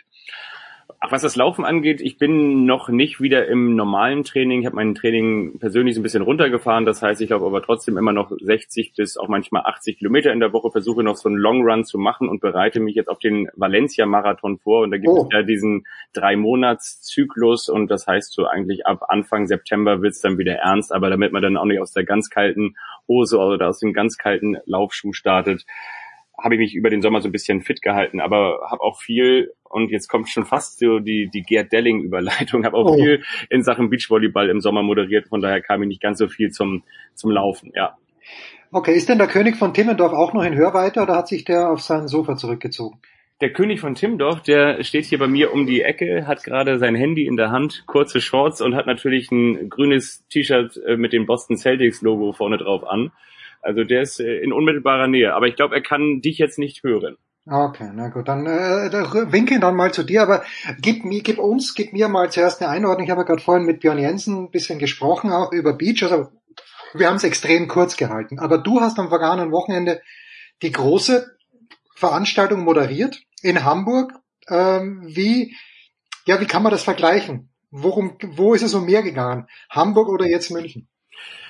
Man muss ja immer wirklich aufpassen bei dieser gesamten Euphorie, die jetzt gerade um die European Championships entsteht, dass man da jetzt nicht den, den Meckeronkel oder den, den Nörgler spielt oder dass man jetzt äh, so viel Wasser in den, in den euphorischen Wein da gießt. Aber trotzdem muss man eigentlich, und wir sind ja auch Journalisten und wir wollen natürlich auch ganz transparent drüber sprechen, muss man eigentlich sagen, dass in den vergangenen Jahren oder eigentlich seitdem ich mich mit Beachvolleyball seit, ja, auch jetzt schon fast seit 20 Jahren auseinandersetze, muss man festhalten, dass Europameisterschaften im Beachvolleyball keinen Stellenwert oder keinen großen oder keinen übergeordneten Stellenwert hatten. Oder im Vergleich dazu, du hast das Turnier am vergangenen Wochenende, beziehungsweise eigentlich war das sogar vom vergangenen Mittwoch bis einschließlich Sonntag in Hamburg, dieses Elite 16, ähm, ist das gar nicht zu vergleichen. Und zwar deshalb nicht, weil wir wissen, als äh, Laura Ludwig und Kira Walkenhorst die Goldmedaille im Beachvolleyball 2016 bei den Olympischen Spielen gewannen, war das eben nicht nur für Deutschland ein großer Erfolg, sondern es war die erste europäische Goldmedaille im Damen-Beachvolleyball. Will heißen, okay, wie stark ist die europäische Konkurrenz? Sie ist nicht so stark und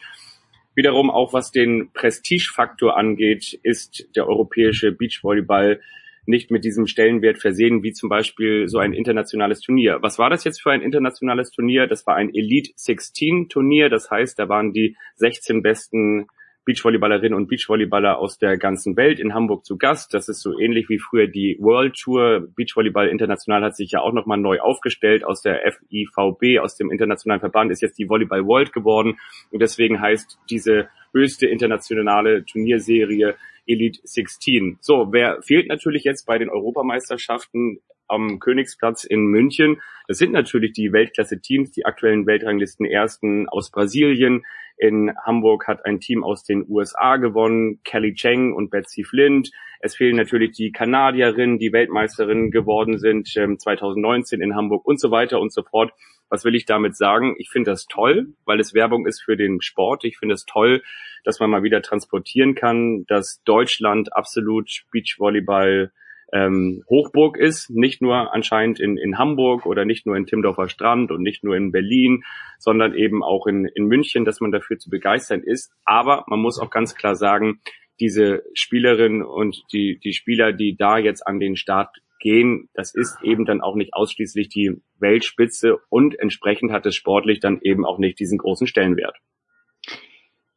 Ich habe gestern Kira Walkenhorst gesehen. Äh, Du weißt besser als ich, mit wem sie gespielt hat, aber die Partnerin von Kira Walkenhorst hilft mir wieder weiter. Die wird jetzt mit Laura Ludwig weiterspielen. Und Kira, wenn ich das auch richtig verstanden habe, muss sich eine neue Partnerin suchen. Wird sie damit, wird sie dabei Probleme haben? Mm, Also ich habe auch Kira in diesem Jahr schon häufiger gesehen und zwar mit Annalena Grüne. Das ist eine ja tatsächlich auch noch sehr, sehr grüne hinter den Ohren, Mhm. eine sehr, sehr junge, die kommt vom Olympiastützpunkt in Hamburg. Die ist zwar sehr klein, ist aber athletisch und auch technisch sehr, sehr stark. das ist jetzt die große Frage. Also die beiden haben sich meines Erachtens jetzt auch schon für die deutschen Meisterschaften in Timmendorf qualifiziert. Und sie hat jetzt genau in München mit Luisa Lippmann gespielt, die ja die absolute ähm, über ähm, Hallenvolleyballerin gewesen ist. Ähm, so ein bisschen das, was Margareta Kosuch vorher war. Maggie Kosuch, mit der ja auch Laura Ludwig gespielt hat. Maggie Kosuch damals äh, über 300 Länderspiele in der Halle gemacht. Luisa Lippmann, die absolute Topspielerin, auch im Ausland unterwegs gewesen, hat dann so ein bisschen überraschend gesagt, ich gehe jetzt in den Sand. Also bei Kira Walkenhorst weiß man noch nicht, mit wem sie langfristig spielen wird. Ich könnte mir vorstellen, dass sie auch mit Annalena Grüne zusammenspielen mhm. wird. Bei Laura Ludwig und Luisa Lippmann, die sind ja auch neulich im aktuellen Sportstudio gewesen, war ich ein bisschen überrascht. Und zwar deshalb, weil bei Laura Ludwig mit dieser Spielerin, die jetzt aus der Halle in den Sand gekommen ist, nämlich mit Margareta Kosow, wie ja auch alle gesehen haben, dass es eben nicht funktioniert, dass man nicht mal eben sagen kann, ich gehe aus der Halle in den Sand und ich dieses gerade diese Blockbewegung im Sand mit dem mit dem teilweise tiefen Sand und rauskommen und ähm, da, du musst natürlich auch eine gute Blockspielerin haben oder eine, eine Weltklasse-Blockspielerin haben, wenn du um die Titel mitspielen möchtest. Und bei Laura Ludwig wissen wir ganz genau, die sobald die in den Sand geht, werden immer alle sagen, okay, also die muss ja mindestens auf, aufs Treppchen gehen. Von daher, ich bin überrascht, aber auf der anderen Seite sagen auch ganz viele, unter anderem auch Jürgen Wagner, das ist ja der, der Goldschmied gewesen von Brink Reckermann, aber eben auch von Laura Ludwig und Kira Walkenhorst, ähm, der, der, der Coach, der sagt, äh, Luisa Lippmann hat dann nochmal wieder ganz besondere, nochmal auch bessere Voraussetzungen als Margareta Kosow. Ich glaube, es ist ein Wagnis, weil wir wissen auch, 2024 die Olympischen Spiele ähm, von, von Paris werden dann für Laura Ludwig wahrscheinlich auch die, die letzten sein. Aber ähm, tja, äh, möglicherweise ist dieses Wagnis auch der Tatsache geschuldet, dass es keine Alternativen gibt. Das wäre jetzt so quasi meine fast abschließende Frage gewesen. Das Tischtuch, wenn es jemals eins gab, zwischen Kira Walkenhorst und Laura Ludwig, ist auf ewig, auf ewig durchschnitten. Ich glaube nicht, dass es durchschnitten ist. Ich glaube, dass die beiden eine unfassbar erfolgreiche Zweckehe hatten und ich mhm. glaube, dass sie auch nach wie vor wissen, was sie aneinander hatten, weil äh, Kira Balkenhorst hätte ohne Laura Ludwig diesen Erfolg nicht gehabt und umgekehrt ganz genauso. Aber was auch ganz klar ist, die waren beide nie beste Freundin, was jetzt nicht heißt, dass sie sich gehasst haben, aber die, die äh, waren dann doch auch ähm, persönlich zu, zu unterschiedlich, als als dass sie jetzt eben Best Friends waren. Aber auf der anderen Seite muss man auch ganz ehrlich sagen, das waren natürlich Julius Brink und Jonas Reckermann auch nicht. Und ich kenne auch nur ganz wenige, auch bei Julius Tole und Clemens Wickler zum Beispiel, äh, bei den Vize-Weltmeistern von 2019, die waren auch sehr, sehr unterschiedlich. Also die wenigsten sind wirklich beste Freunde. Ob ein Tischtuch zerschnitten ist, weiß ich nicht. Ich kann mir auf jeden Fall nicht vorstellen, dass Kira Walkenhorst und Laura Ludwig nochmal gemeinsam ein Team bilden werden. Jetzt äh, sprechen wir aus gutem Grund natürlich hauptsächlich über die Frauen, aber wie ist es an den deutschen Männer Beachvolleyball bestellt im Moment? Also, ich habe ja das eine Team, muss man ja sagen, das momentan international in Ansätzen konkurrenzfähig ist, in Hamburg auch gesehen. Clemens Wickler mit seinem neuen Partner Nils Ehlers und ich glaube, ich trete jetzt auch Nils Ehlers nicht zu nah, dass der, obwohl der diese zwei Meter und zehn hat, hm. dass der aber trotzdem auch in seinen athletischen und vielleicht auch taktischen Möglichkeiten aktuell zumindest noch be begrenzt ist. Dazu muss man natürlich auch sagen, dieses Team Clemens Wickler und Nils Ehlers ist neu. Äh, nachdem Julius Tole seine Karriere beendet hat und sich ja auf sein Jurastudium konzentrieren möchte. Und jetzt ist natürlich die Frage, inwieweit man Nils Ehlers da noch weiterentwickeln kann. Bei Clemens Wickler ist es so, wenn du den spielen siehst, das ist quasi die, die männliche Version von Laura Ludwig. Also der hat so einen Spielwitz, der hat so eine Athletik, der hat so eine Technik, der hat so ein, ein Verständnis für diesen Sport. Da, so, da weißt jetzt. du irgendwie ganz genau, da weißt du ganz genau, okay, das ist nach wie vor einer der besten Abwehrspieler der Welt. Ähm, und was dahinter nachkommt, ist leider Gottes nicht viel. Also ich sehe da auch aktuell nicht das ganz große Talent. Es gibt ja dieses Team Robin Sova und Lukas Fretschner, die haben gestern Abend gegen die Tschechen verloren mit äh, 1 zu 2 im Tiebreak. Und ähm, tja, das ist dann eigentlich auch schon das Team, das als hoffnungsvoll gilt. Aber wir sehen es ja auch immer wieder bei den ganz großen Turnieren, ist dann eben auch nur ein deutsches Herrenteam dabei. Und ähm, dieses angesprochene Nachwuchsteam Sova Fretschner ist zum Beispiel in Hamburg auch in der Qualifikation gescheitert. Und bis auf weiteres, glaube ich, wird es auch erst einmal dabei bleiben. Gut, ich habe den König im Hintergrund gesehen. Ja, er kommt, der König kommt, komm mal her, der König, die Untertanen machen den Weg frei, der König kommt. Jens, das hat mich sehr, sehr gefreut und ja, ähm, bleib gesund und fröhlich und ich freue mich, wenn ich hin und wieder mal dabei sein darf. Äh, der, der, gerne, ich rufe dich viel zu selten an. Ich brauche brauch noch ein abschließendes Wort. Das hat er jetzt nicht mehr gehört, jetzt bin ich schon. Kann man nicht mal in Ruhe auf den Dämpfer gehen oder was? ja, Heiko, du musst uns nur ganz kurz noch ein, ein Bild malen. Du hast mir nämlich gestern ein Bild geschickt. Der Timmendorfer Strand bereitet sich vor auf die deutschen Meisterschaften. Wie schaut das jetzt aus und wie viele Leute werden da erwartet? Muss man Eintritt zahlen? Gib us die Infos. Ja, pass auf, da gebe ich nochmal gleich an Fabian weiter, weil Fabian kann da mitschnacken. Es geht um die deutschen Meisterschaften. Timmendorf bereitet sich vor. Dazu kann ich was sagen. Und zwar in Timmendorf ist es so, äh, da ist äh, das die Beachvolleyball der der Center Court, der hatte der fast 5000 Leute, ne? Der stand immer direkt neben der Seebrücke und war somit eine große Attraktion, weil man konnte auch von der Seebrücke äh, darauf gucken. Und es konnten auch so einige, ja, die sich für etwas größer hielten, äh, mit ihren Booten dann direkt, um das Bild zu äh, perfektionieren, dort davor auch äh, äh Halt machen und äh, so ein bisschen auf dicke Hose machen. Ähm, jetzt gibt's diese Seebrücke aber seit zwei Jahren nicht mehr. Die wird gerade neu gebaut und deshalb ist da generell schon eine große Baustelle mit viel Sand aufgebaggert und es war ähm, schwer zu unterscheiden gestern, was ist jetzt eigentlich Baustelle und was ist schon rechts daneben die Vorbereitung für den Court. Genau, aber Fabian, äh, der ja seit Jahren die deutschen Beachvolleyballmeisterschaften immer moderiert hat, äh, der der kennt halt jedes Sandkorn da. Ähm, der sagte, nee, nee, das sind schon die Vorbereitungen auch und müssen sie auch. Also da wird einiges aufgebaut. Da ist nämlich, die machen das ein langes Event an einem Wochenende, das ist das erste Septemberwochenende, da sind die deutschen Beachvolleyballmeisterschaften. Und am Wochenende drauf sind dann immer Stars am, am Strand. Da war, ach, wer war letztes Jahr Johannes da? Oerding. Johannes Oerding war da, Vincent Weiss und äh, Max Giesinger, glaube ich. Ne? Und dieses Jahr sind's äh, Nico Santos, glaube ich, kommt. Ich weiß, also da machen die Freitag, sondern am Sonntag nutzen die diese Bühne dann oder diesen Court, der eigentlich für Beachvolleyball ist, auch noch immer für, für Musikkonzerte. Also das ist schon ein bisschen, das dauert auch ein bisschen länger und das, äh, um das aufzubauen. Vor allen Dingen muss man auch bedenken, dass es wirklich am Strand, also da hinter der Tribüne, die Richtung Ostsee ist, da liegen die Sandsäcke und da hast du mitunter manchmal noch einen Meter, anderthalb Meter und dann hast du schon das Ostseewasser da. Also Beachvolleyball, ähm, ja, im wahrsten Sinne des Wortes. Dann, dann Fabi, wenn du mich hören kannst, äh, an dich nochmal die Frage. Also wir machen das jetzt hier technisch ganz, ganz fein. Auf Twitter, Heiko hat übrigens ein Foto gepostet, damit ihr wisst, wie das Setup ist.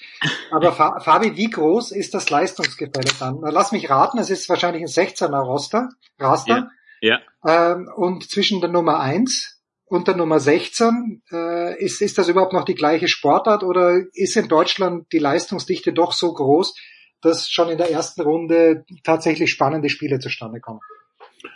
Ja, das ist natürlich immer so in der allerersten Runde. Da ist das Leistungsgefälle dann schon noch sehr, sehr groß, weil die Teams, die genau die 16er Teams oder die, die 15er Teams, die, die hätten in der in der Setzliste dann an den Start gehen, die müssen dann ja auch immer gegen die topgesetzten Teams spielen. So ist es ja, so will das der Turnierbaum. Da ist das Gefälle schon sehr, sehr groß, weil da hast du zum Teil Teams, die, die rücken dann vielleicht auch noch nach oder die, die trainieren ähm, vielleicht zweimal oder maximal dreimal die Woche und das auch gar nicht zusammen im Sand. Also das ist, da ist das Gefälle groß. Es gibt, würde ich sagen, so Top ähm, eins bis sechs starke Teams in Deutschland. Äh, pro Ge Geschlecht, wo auch an jedem guten Tag auch jeder mal mit einer Überraschung gegen den anderen gewinnen kann. Also natürlich dann mit einer Überraschung das schlechtere gegen das bessere Team. Ja. Aber gerade hinten raus äh, sind die Gefälle schon sehr, sehr groß. Also eine unterschiedliche Sportart würde ich jetzt nicht sagen. Dafür habe ich dann irgendwie noch ein bisschen äh, auch Respekt vor denen, die dann vielleicht als Nachwuchs da hinten rankommen. Aber ähm, denn das, das Leistungsgefälle ist dann natürlich schon groß, ja klar. Ganz großartig. Also es wird gepostet werden zu Big Show, oder ist gepostet worden. Man trinkt Astra. Ich kann allerdings nicht erkennen, ob es alkoholfrei ist. Nee, das ist, das ist äh, Sumaran, das Kiezmische, also das ist ein Radler. Ah, okay, gut. Das darf man am Vormittag, na, es ist ja schon Nachmittag, am Mittwoch, wo wir aufnehmen, gerne nehmen. Danke Fabi, danke Heiko, wie immer, eine Freude, eine ganz große Freude. Kurze Pause, dann geht's weiter in der Big Show 573.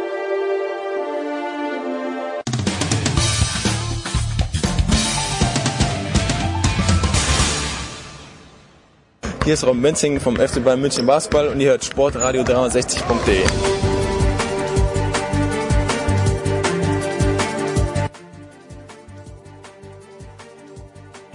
Big Show 573 zum Abschluss gibt's noch Tennis mit zwei Männern, die in dieser Woche für Sky in Cincinnati kommentieren. Das ist zum einen Paul Häuser. Servus Paul. Servus, grüß. Und dann äh, Markus Götz. Götzi, Servus. Hallöchen. Götzi, weißt du, wo die Rhein-Neckar-Löwen äh, im Trainingslager waren?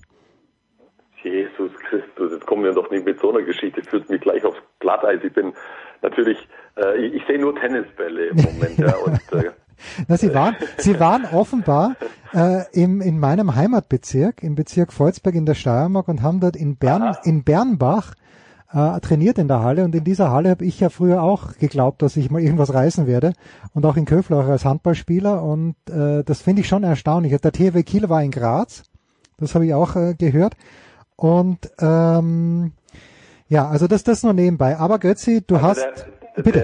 Der, der, der, der, der Geist von Jens Rüber hat sicherlich noch durch diese wunderbare Halle in äh, wie Bernbach-Köflach Bernbach, oder wie Bernbach, ja, in Bernbach gibt's eine und in äh, Köflach auch, ja. Der, also der, der, der, der geistert wahrscheinlich da immer noch durch die Halle und ich bin mir ganz sicher, dass die Rhein-Neckar-Löwen Meister werden dann in der kommenden Das Saison. ist, Das ist ja gar nicht mehr anders möglich. das ist überhaupt keine Frage. Es ist halt immer, wenn, wenn man mal in einer Halle war, und Götze, du kennst das auch und Paul sicherlich auch, wenn man dann wieder reinkommt, dieser Geruch, den, den vergisst man nie. Und das ist meistens der Geruch von Männerschweiß, leider. Übrigens, speziell, speziell wenn man in Eishockey-Hallen, Ja. Kabinen kommt. Das, das vergisst man wirklich nie. Äh, Das vergisst man nie. So, Götzi hat laut gelacht, also Götzi hat sein Lachen gar nicht einkriegen können, Paul, äh, als ich ihm gesagt habe, wer die US Open gewinnen wird. Und ich lasse mich aber von Matteo Berrettini nicht abbringen, Paul. Da kann er gerne gegen Tiafoe verlieren in der ersten Runde von, von Cincinnati. Ja, aber nichts spricht gegen Matteo, außer dass er nicht in Form ist. Okay, aber da hat er jetzt noch zehn Tage Zeit, um die Form zu finden, Paul.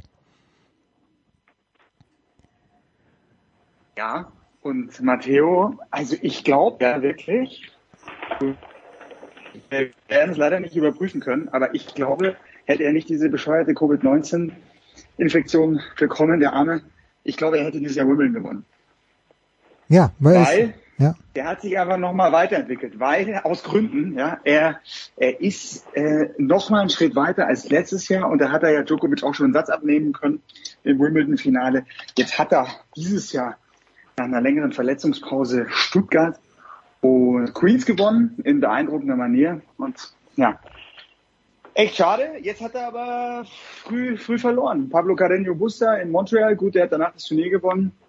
Und, und jetzt auch enttäuschend in Cincinnati, aber er hat ja wirklich noch ein bisschen Zeit.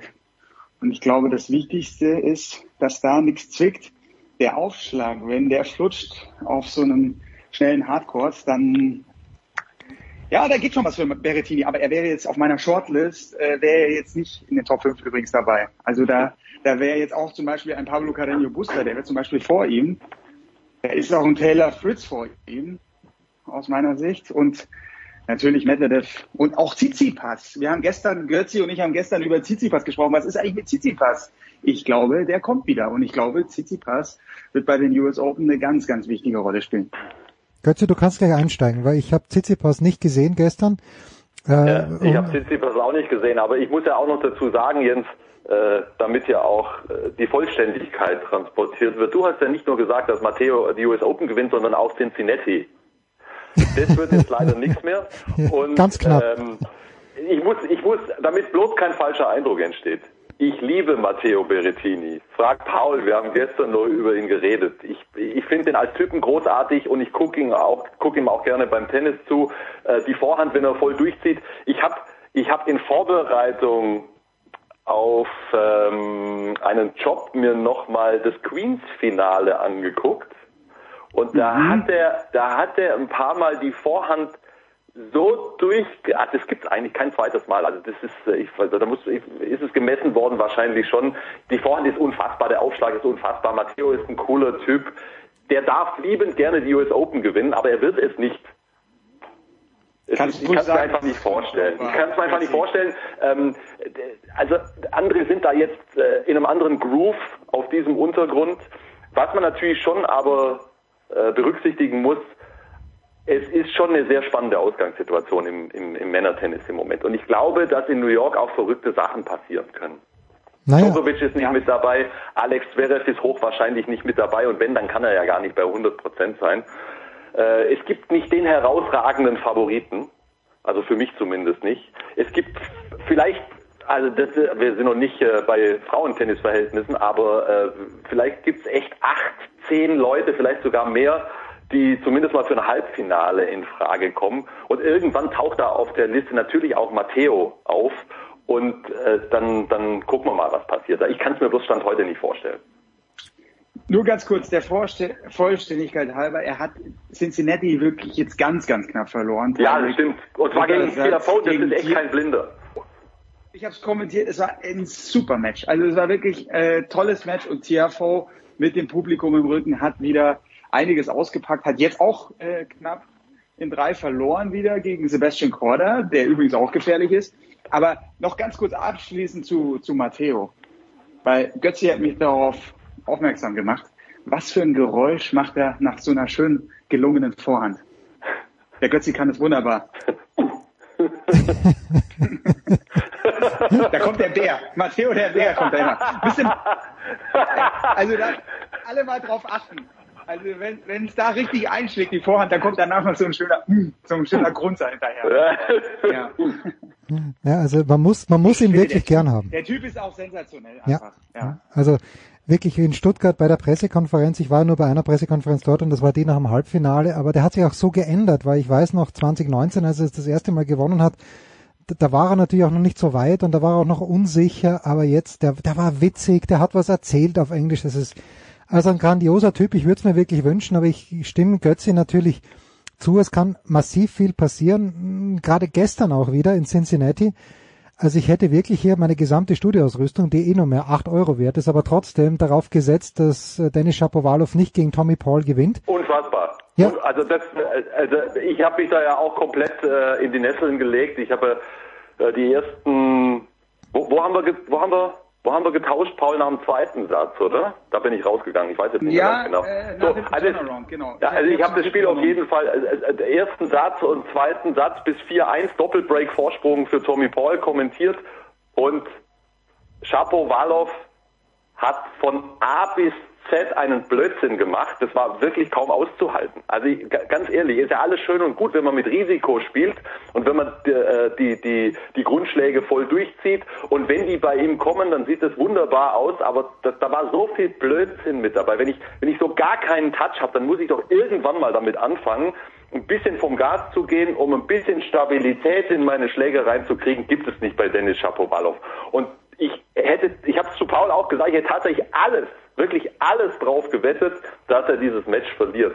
Und dann gibt es diesen Moment, den es beim Tennis manchmal gibt. Ich weiß nicht, wie das zu erklären ist. Es gab diese Situation, dass ein Zuschauer Probleme hatte. Ich habe jetzt nichts mehr gehört, hoffentlich nichts Tragisches. Sah so aus, als hätte da jemand Kreislaufprobleme gehabt.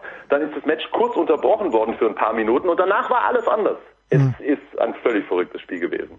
Ja, gut. Also aber Shapovalov ja, ist nicht, ist nicht auf meiner Shortlist. Sagen, Paul, bitte. Äh, auf meiner Shortlist ist der auch nicht, auch nicht, äh, weil er, weil er die Beständigkeit nicht hat. Aber wenn der ins Rollen kommt, dann habe ich auch die Fantasie, dass er jetzt äh, Daniel Medvedev ein bisschen Probleme bereiten könnte in der nächsten Runde, weil das sind jetzt natürlich genau die Siege, die er braucht, dass er dann, also der war ja im Flow und hat dann acht Spiele in Folge gemacht gegen Tommy Paul. Von 1 zu 4 im zweiten Satz auf 6 zu 4 und dann auch noch auf, auf 3-0 gestellt im dritten. Direkt das Break. Aber man muss ihm dazu sagen, Tommy Paul, dem darf das nicht passieren.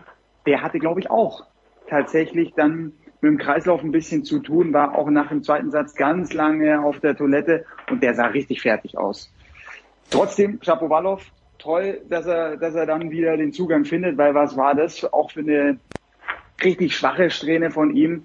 Ich bin eigentlich immer noch äh, begeistert von ihm, aber diese Stabilität, die, die war nicht da. Ich habe nur gesehen, er hat ein Racket gewechselt, hat den Trainer jetzt gewechselt, ist nicht mehr bei Juschny, ist jetzt wieder bei, bei seinem kanadischen Team und natürlich ist die, ist die Mama noch mitverantwortlich. Aber ja, ist nicht auf meiner Shortlist, aber wäre schön, wenn der wieder so richtig in Schwung kommt. Ich bin übrigens nicht begeistert von Dennis Shapovalov. Ähm, jetzt gehen wir mal so ein bisschen hier in die Diskussion. Ähm, ich, mhm. ich finde ihn eigentlich ein super Typ, echt. Also bloß nicht falsch verstehen. Und natürlich gefällt mir sein Tennis, wenn das funktioniert. Aber ich finde, zum Profitennis in, in diesem Bereich, in diesem Segment, in der Spitze, da gehört ein bisschen mehr als ähm, tolle Schläge und immer voll drauf. Ein bisschen Strategie, ein bisschen Kopf, ein bisschen Plan B und C Und ich finde, er ist jetzt auch schon so lange mit dabei. Klar ist er ein junger Kerl, aber er spielt so lange Tennis, da wird jeden Tag gearbeitet. Das verstehe ich dann auch nicht als Außenstehender. Klar, ich bin, äh, ich bin kein Tennisprofessor und äh, ich bin kein Tennistrainer und ich äh, spiele lausiges Tennis. Aber ich glaube schon, dass ihr wisst, was ich meine.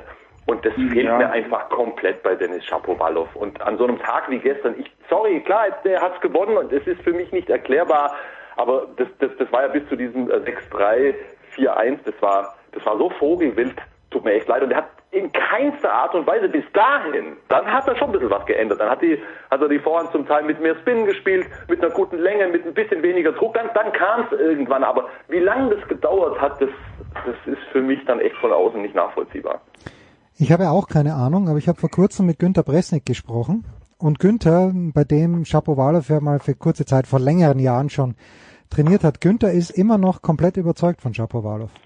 Weil ich ihm Okay, gut, ihm, also, wer bin ich? Ja? Ja, aber da, da wollte ich, genau das wollte ich sagen. Ich musste an Günter Bresnik denken, weil Shapovalov ist halt auch genau der, der Typ Spieler, der ihm so taugt, weil der so kompromisslos jeden Schlag mit 100, 110 Prozent durchziehen kann. Ein bisschen Dominik Team-Style, wo bei Team war ja auch immer wieder Balance das Problem, ist wahrscheinlich auch jetzt immer noch das Problem ähm, seit dem Comeback. Aber das Krasse bei Shapovalov und das Krasse bei Team ist ja einfach, wenn es läuft, dann können die mit, allein mit ihrer Power dem Gegner das Spiel so aufzwingen und du hast als Gegner dann wirklich nur noch die Möglichkeit zu reagieren. Also das ist, das, und das Spiel liegt dann automatisch auf dem, und zwar nur auf dem Schläger von, von Shapovalov. Ja. Und genau das, also das Credo von Bresnik, was, was er so schätzt, dass an einem guten Tag Shapovalov jeden, jeden vom Platz runterschießen kann. Aber wie heißt das schön, Power is nothing without control und Shapovalov wird, das kann ich mir einfach nicht vorstellen, nicht sieben Spiele bei einem Slam äh, konstant sein Spiel äh, anbringen. Da, da wird immer ähm, Stand irgendwelche... jetzt nicht, stand, stand jetzt nicht, aber ich traue es ihm zu in seiner Karriere, das Wimbledon-Turnier, das vielleicht am ja, ehesten. da war er auch schon nah dran und ich erinnere mich an das Halbfinale gegen Djokovic, da war er für ja, und da war er, da war er eigentlich gefühlt auch der bessere Spieler und hat dann natürlich, gut, Djokovic äh, hat es in seiner Manier dann halt wieder gezogen und hat auch glatt in drei gewonnen, aber die und die Big Points einfach besser gespielt. Aber das war für mich so ein Indikator, der ist nah dran. Der ist und und er kann so eine Woche ziehen, auf jeden Fall. Ja, also vielleicht bin ich auch äh, zu sehr unter dem Eindruck dieser ersten eineinhalb Sätze von gestern und bin zu hart mit ihm. Wenn es so kommt, ähm, bin ich der Erste, der sagt, hab Blödsinn erzählt. So, und apropos Geld versetzen, äh, ich habe Borna Coric in der ersten Runde gegen Lorenzo Musetti gesehen und ich mag den Musetti ja. Ja, es, äh, manche Leute sagen, der ist bisschen, ja, der ist bisschen zu cocky, aber ich mag das. Also er hat ein richtig geiles Spiel. Äh, er ist natürlich klischeehaft, wie er sich aufführt am Platz. Das hat schon was Italienisches, zumindest wenn man sich das vorstellt in schlechten Filmen.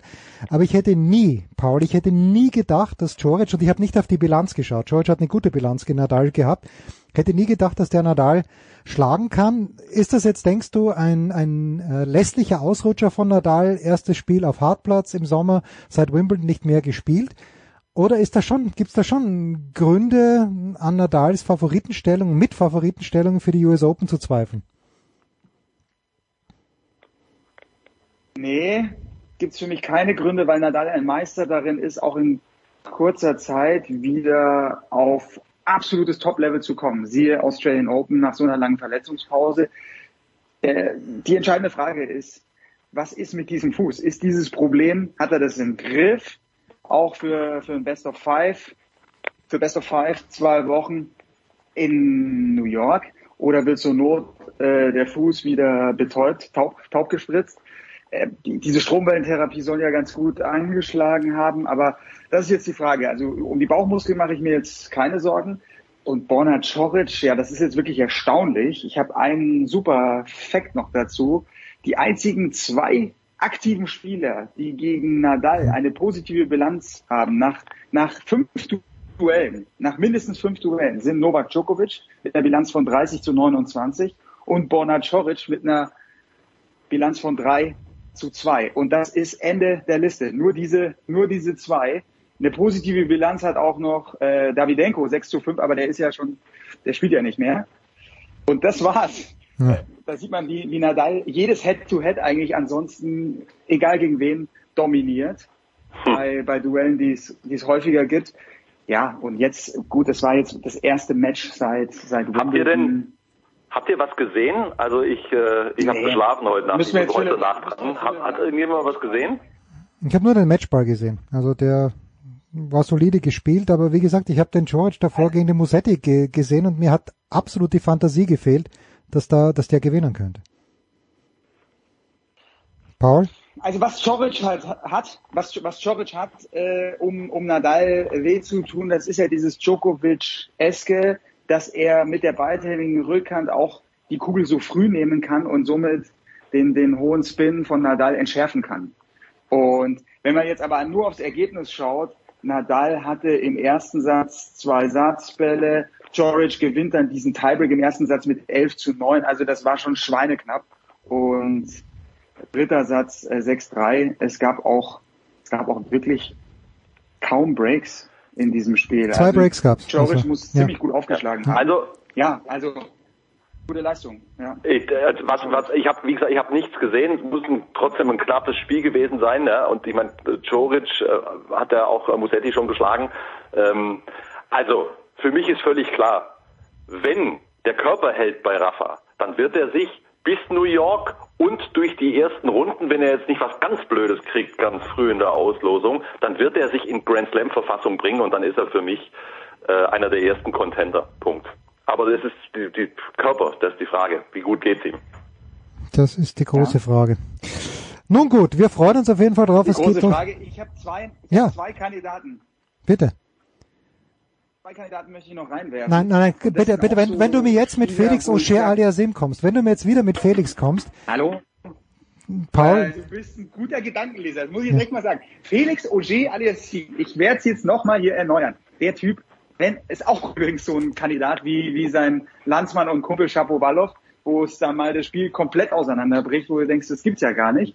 Aber wenn der sein Spiel hat, ja, dann schießt er auch einen Nadal weg. Dann kann er ihn schlagen und dann kann er auch Medvedev schlagen. Hat er doch schon gezeigt. Er hatte Matchball gegen Medvedev bei den Australian Open, war so gut unterwegs und er hat in New York letztes Jahr schon gut gespielt. Also Felix habe ich, habe ich weit oben auf der Liste und wen habe ich noch oben auf der Liste? Yannick Sinner natürlich und Carlos Alcaraz müssen wir natürlich auch noch nennen. Klar. Ja, unbedingt.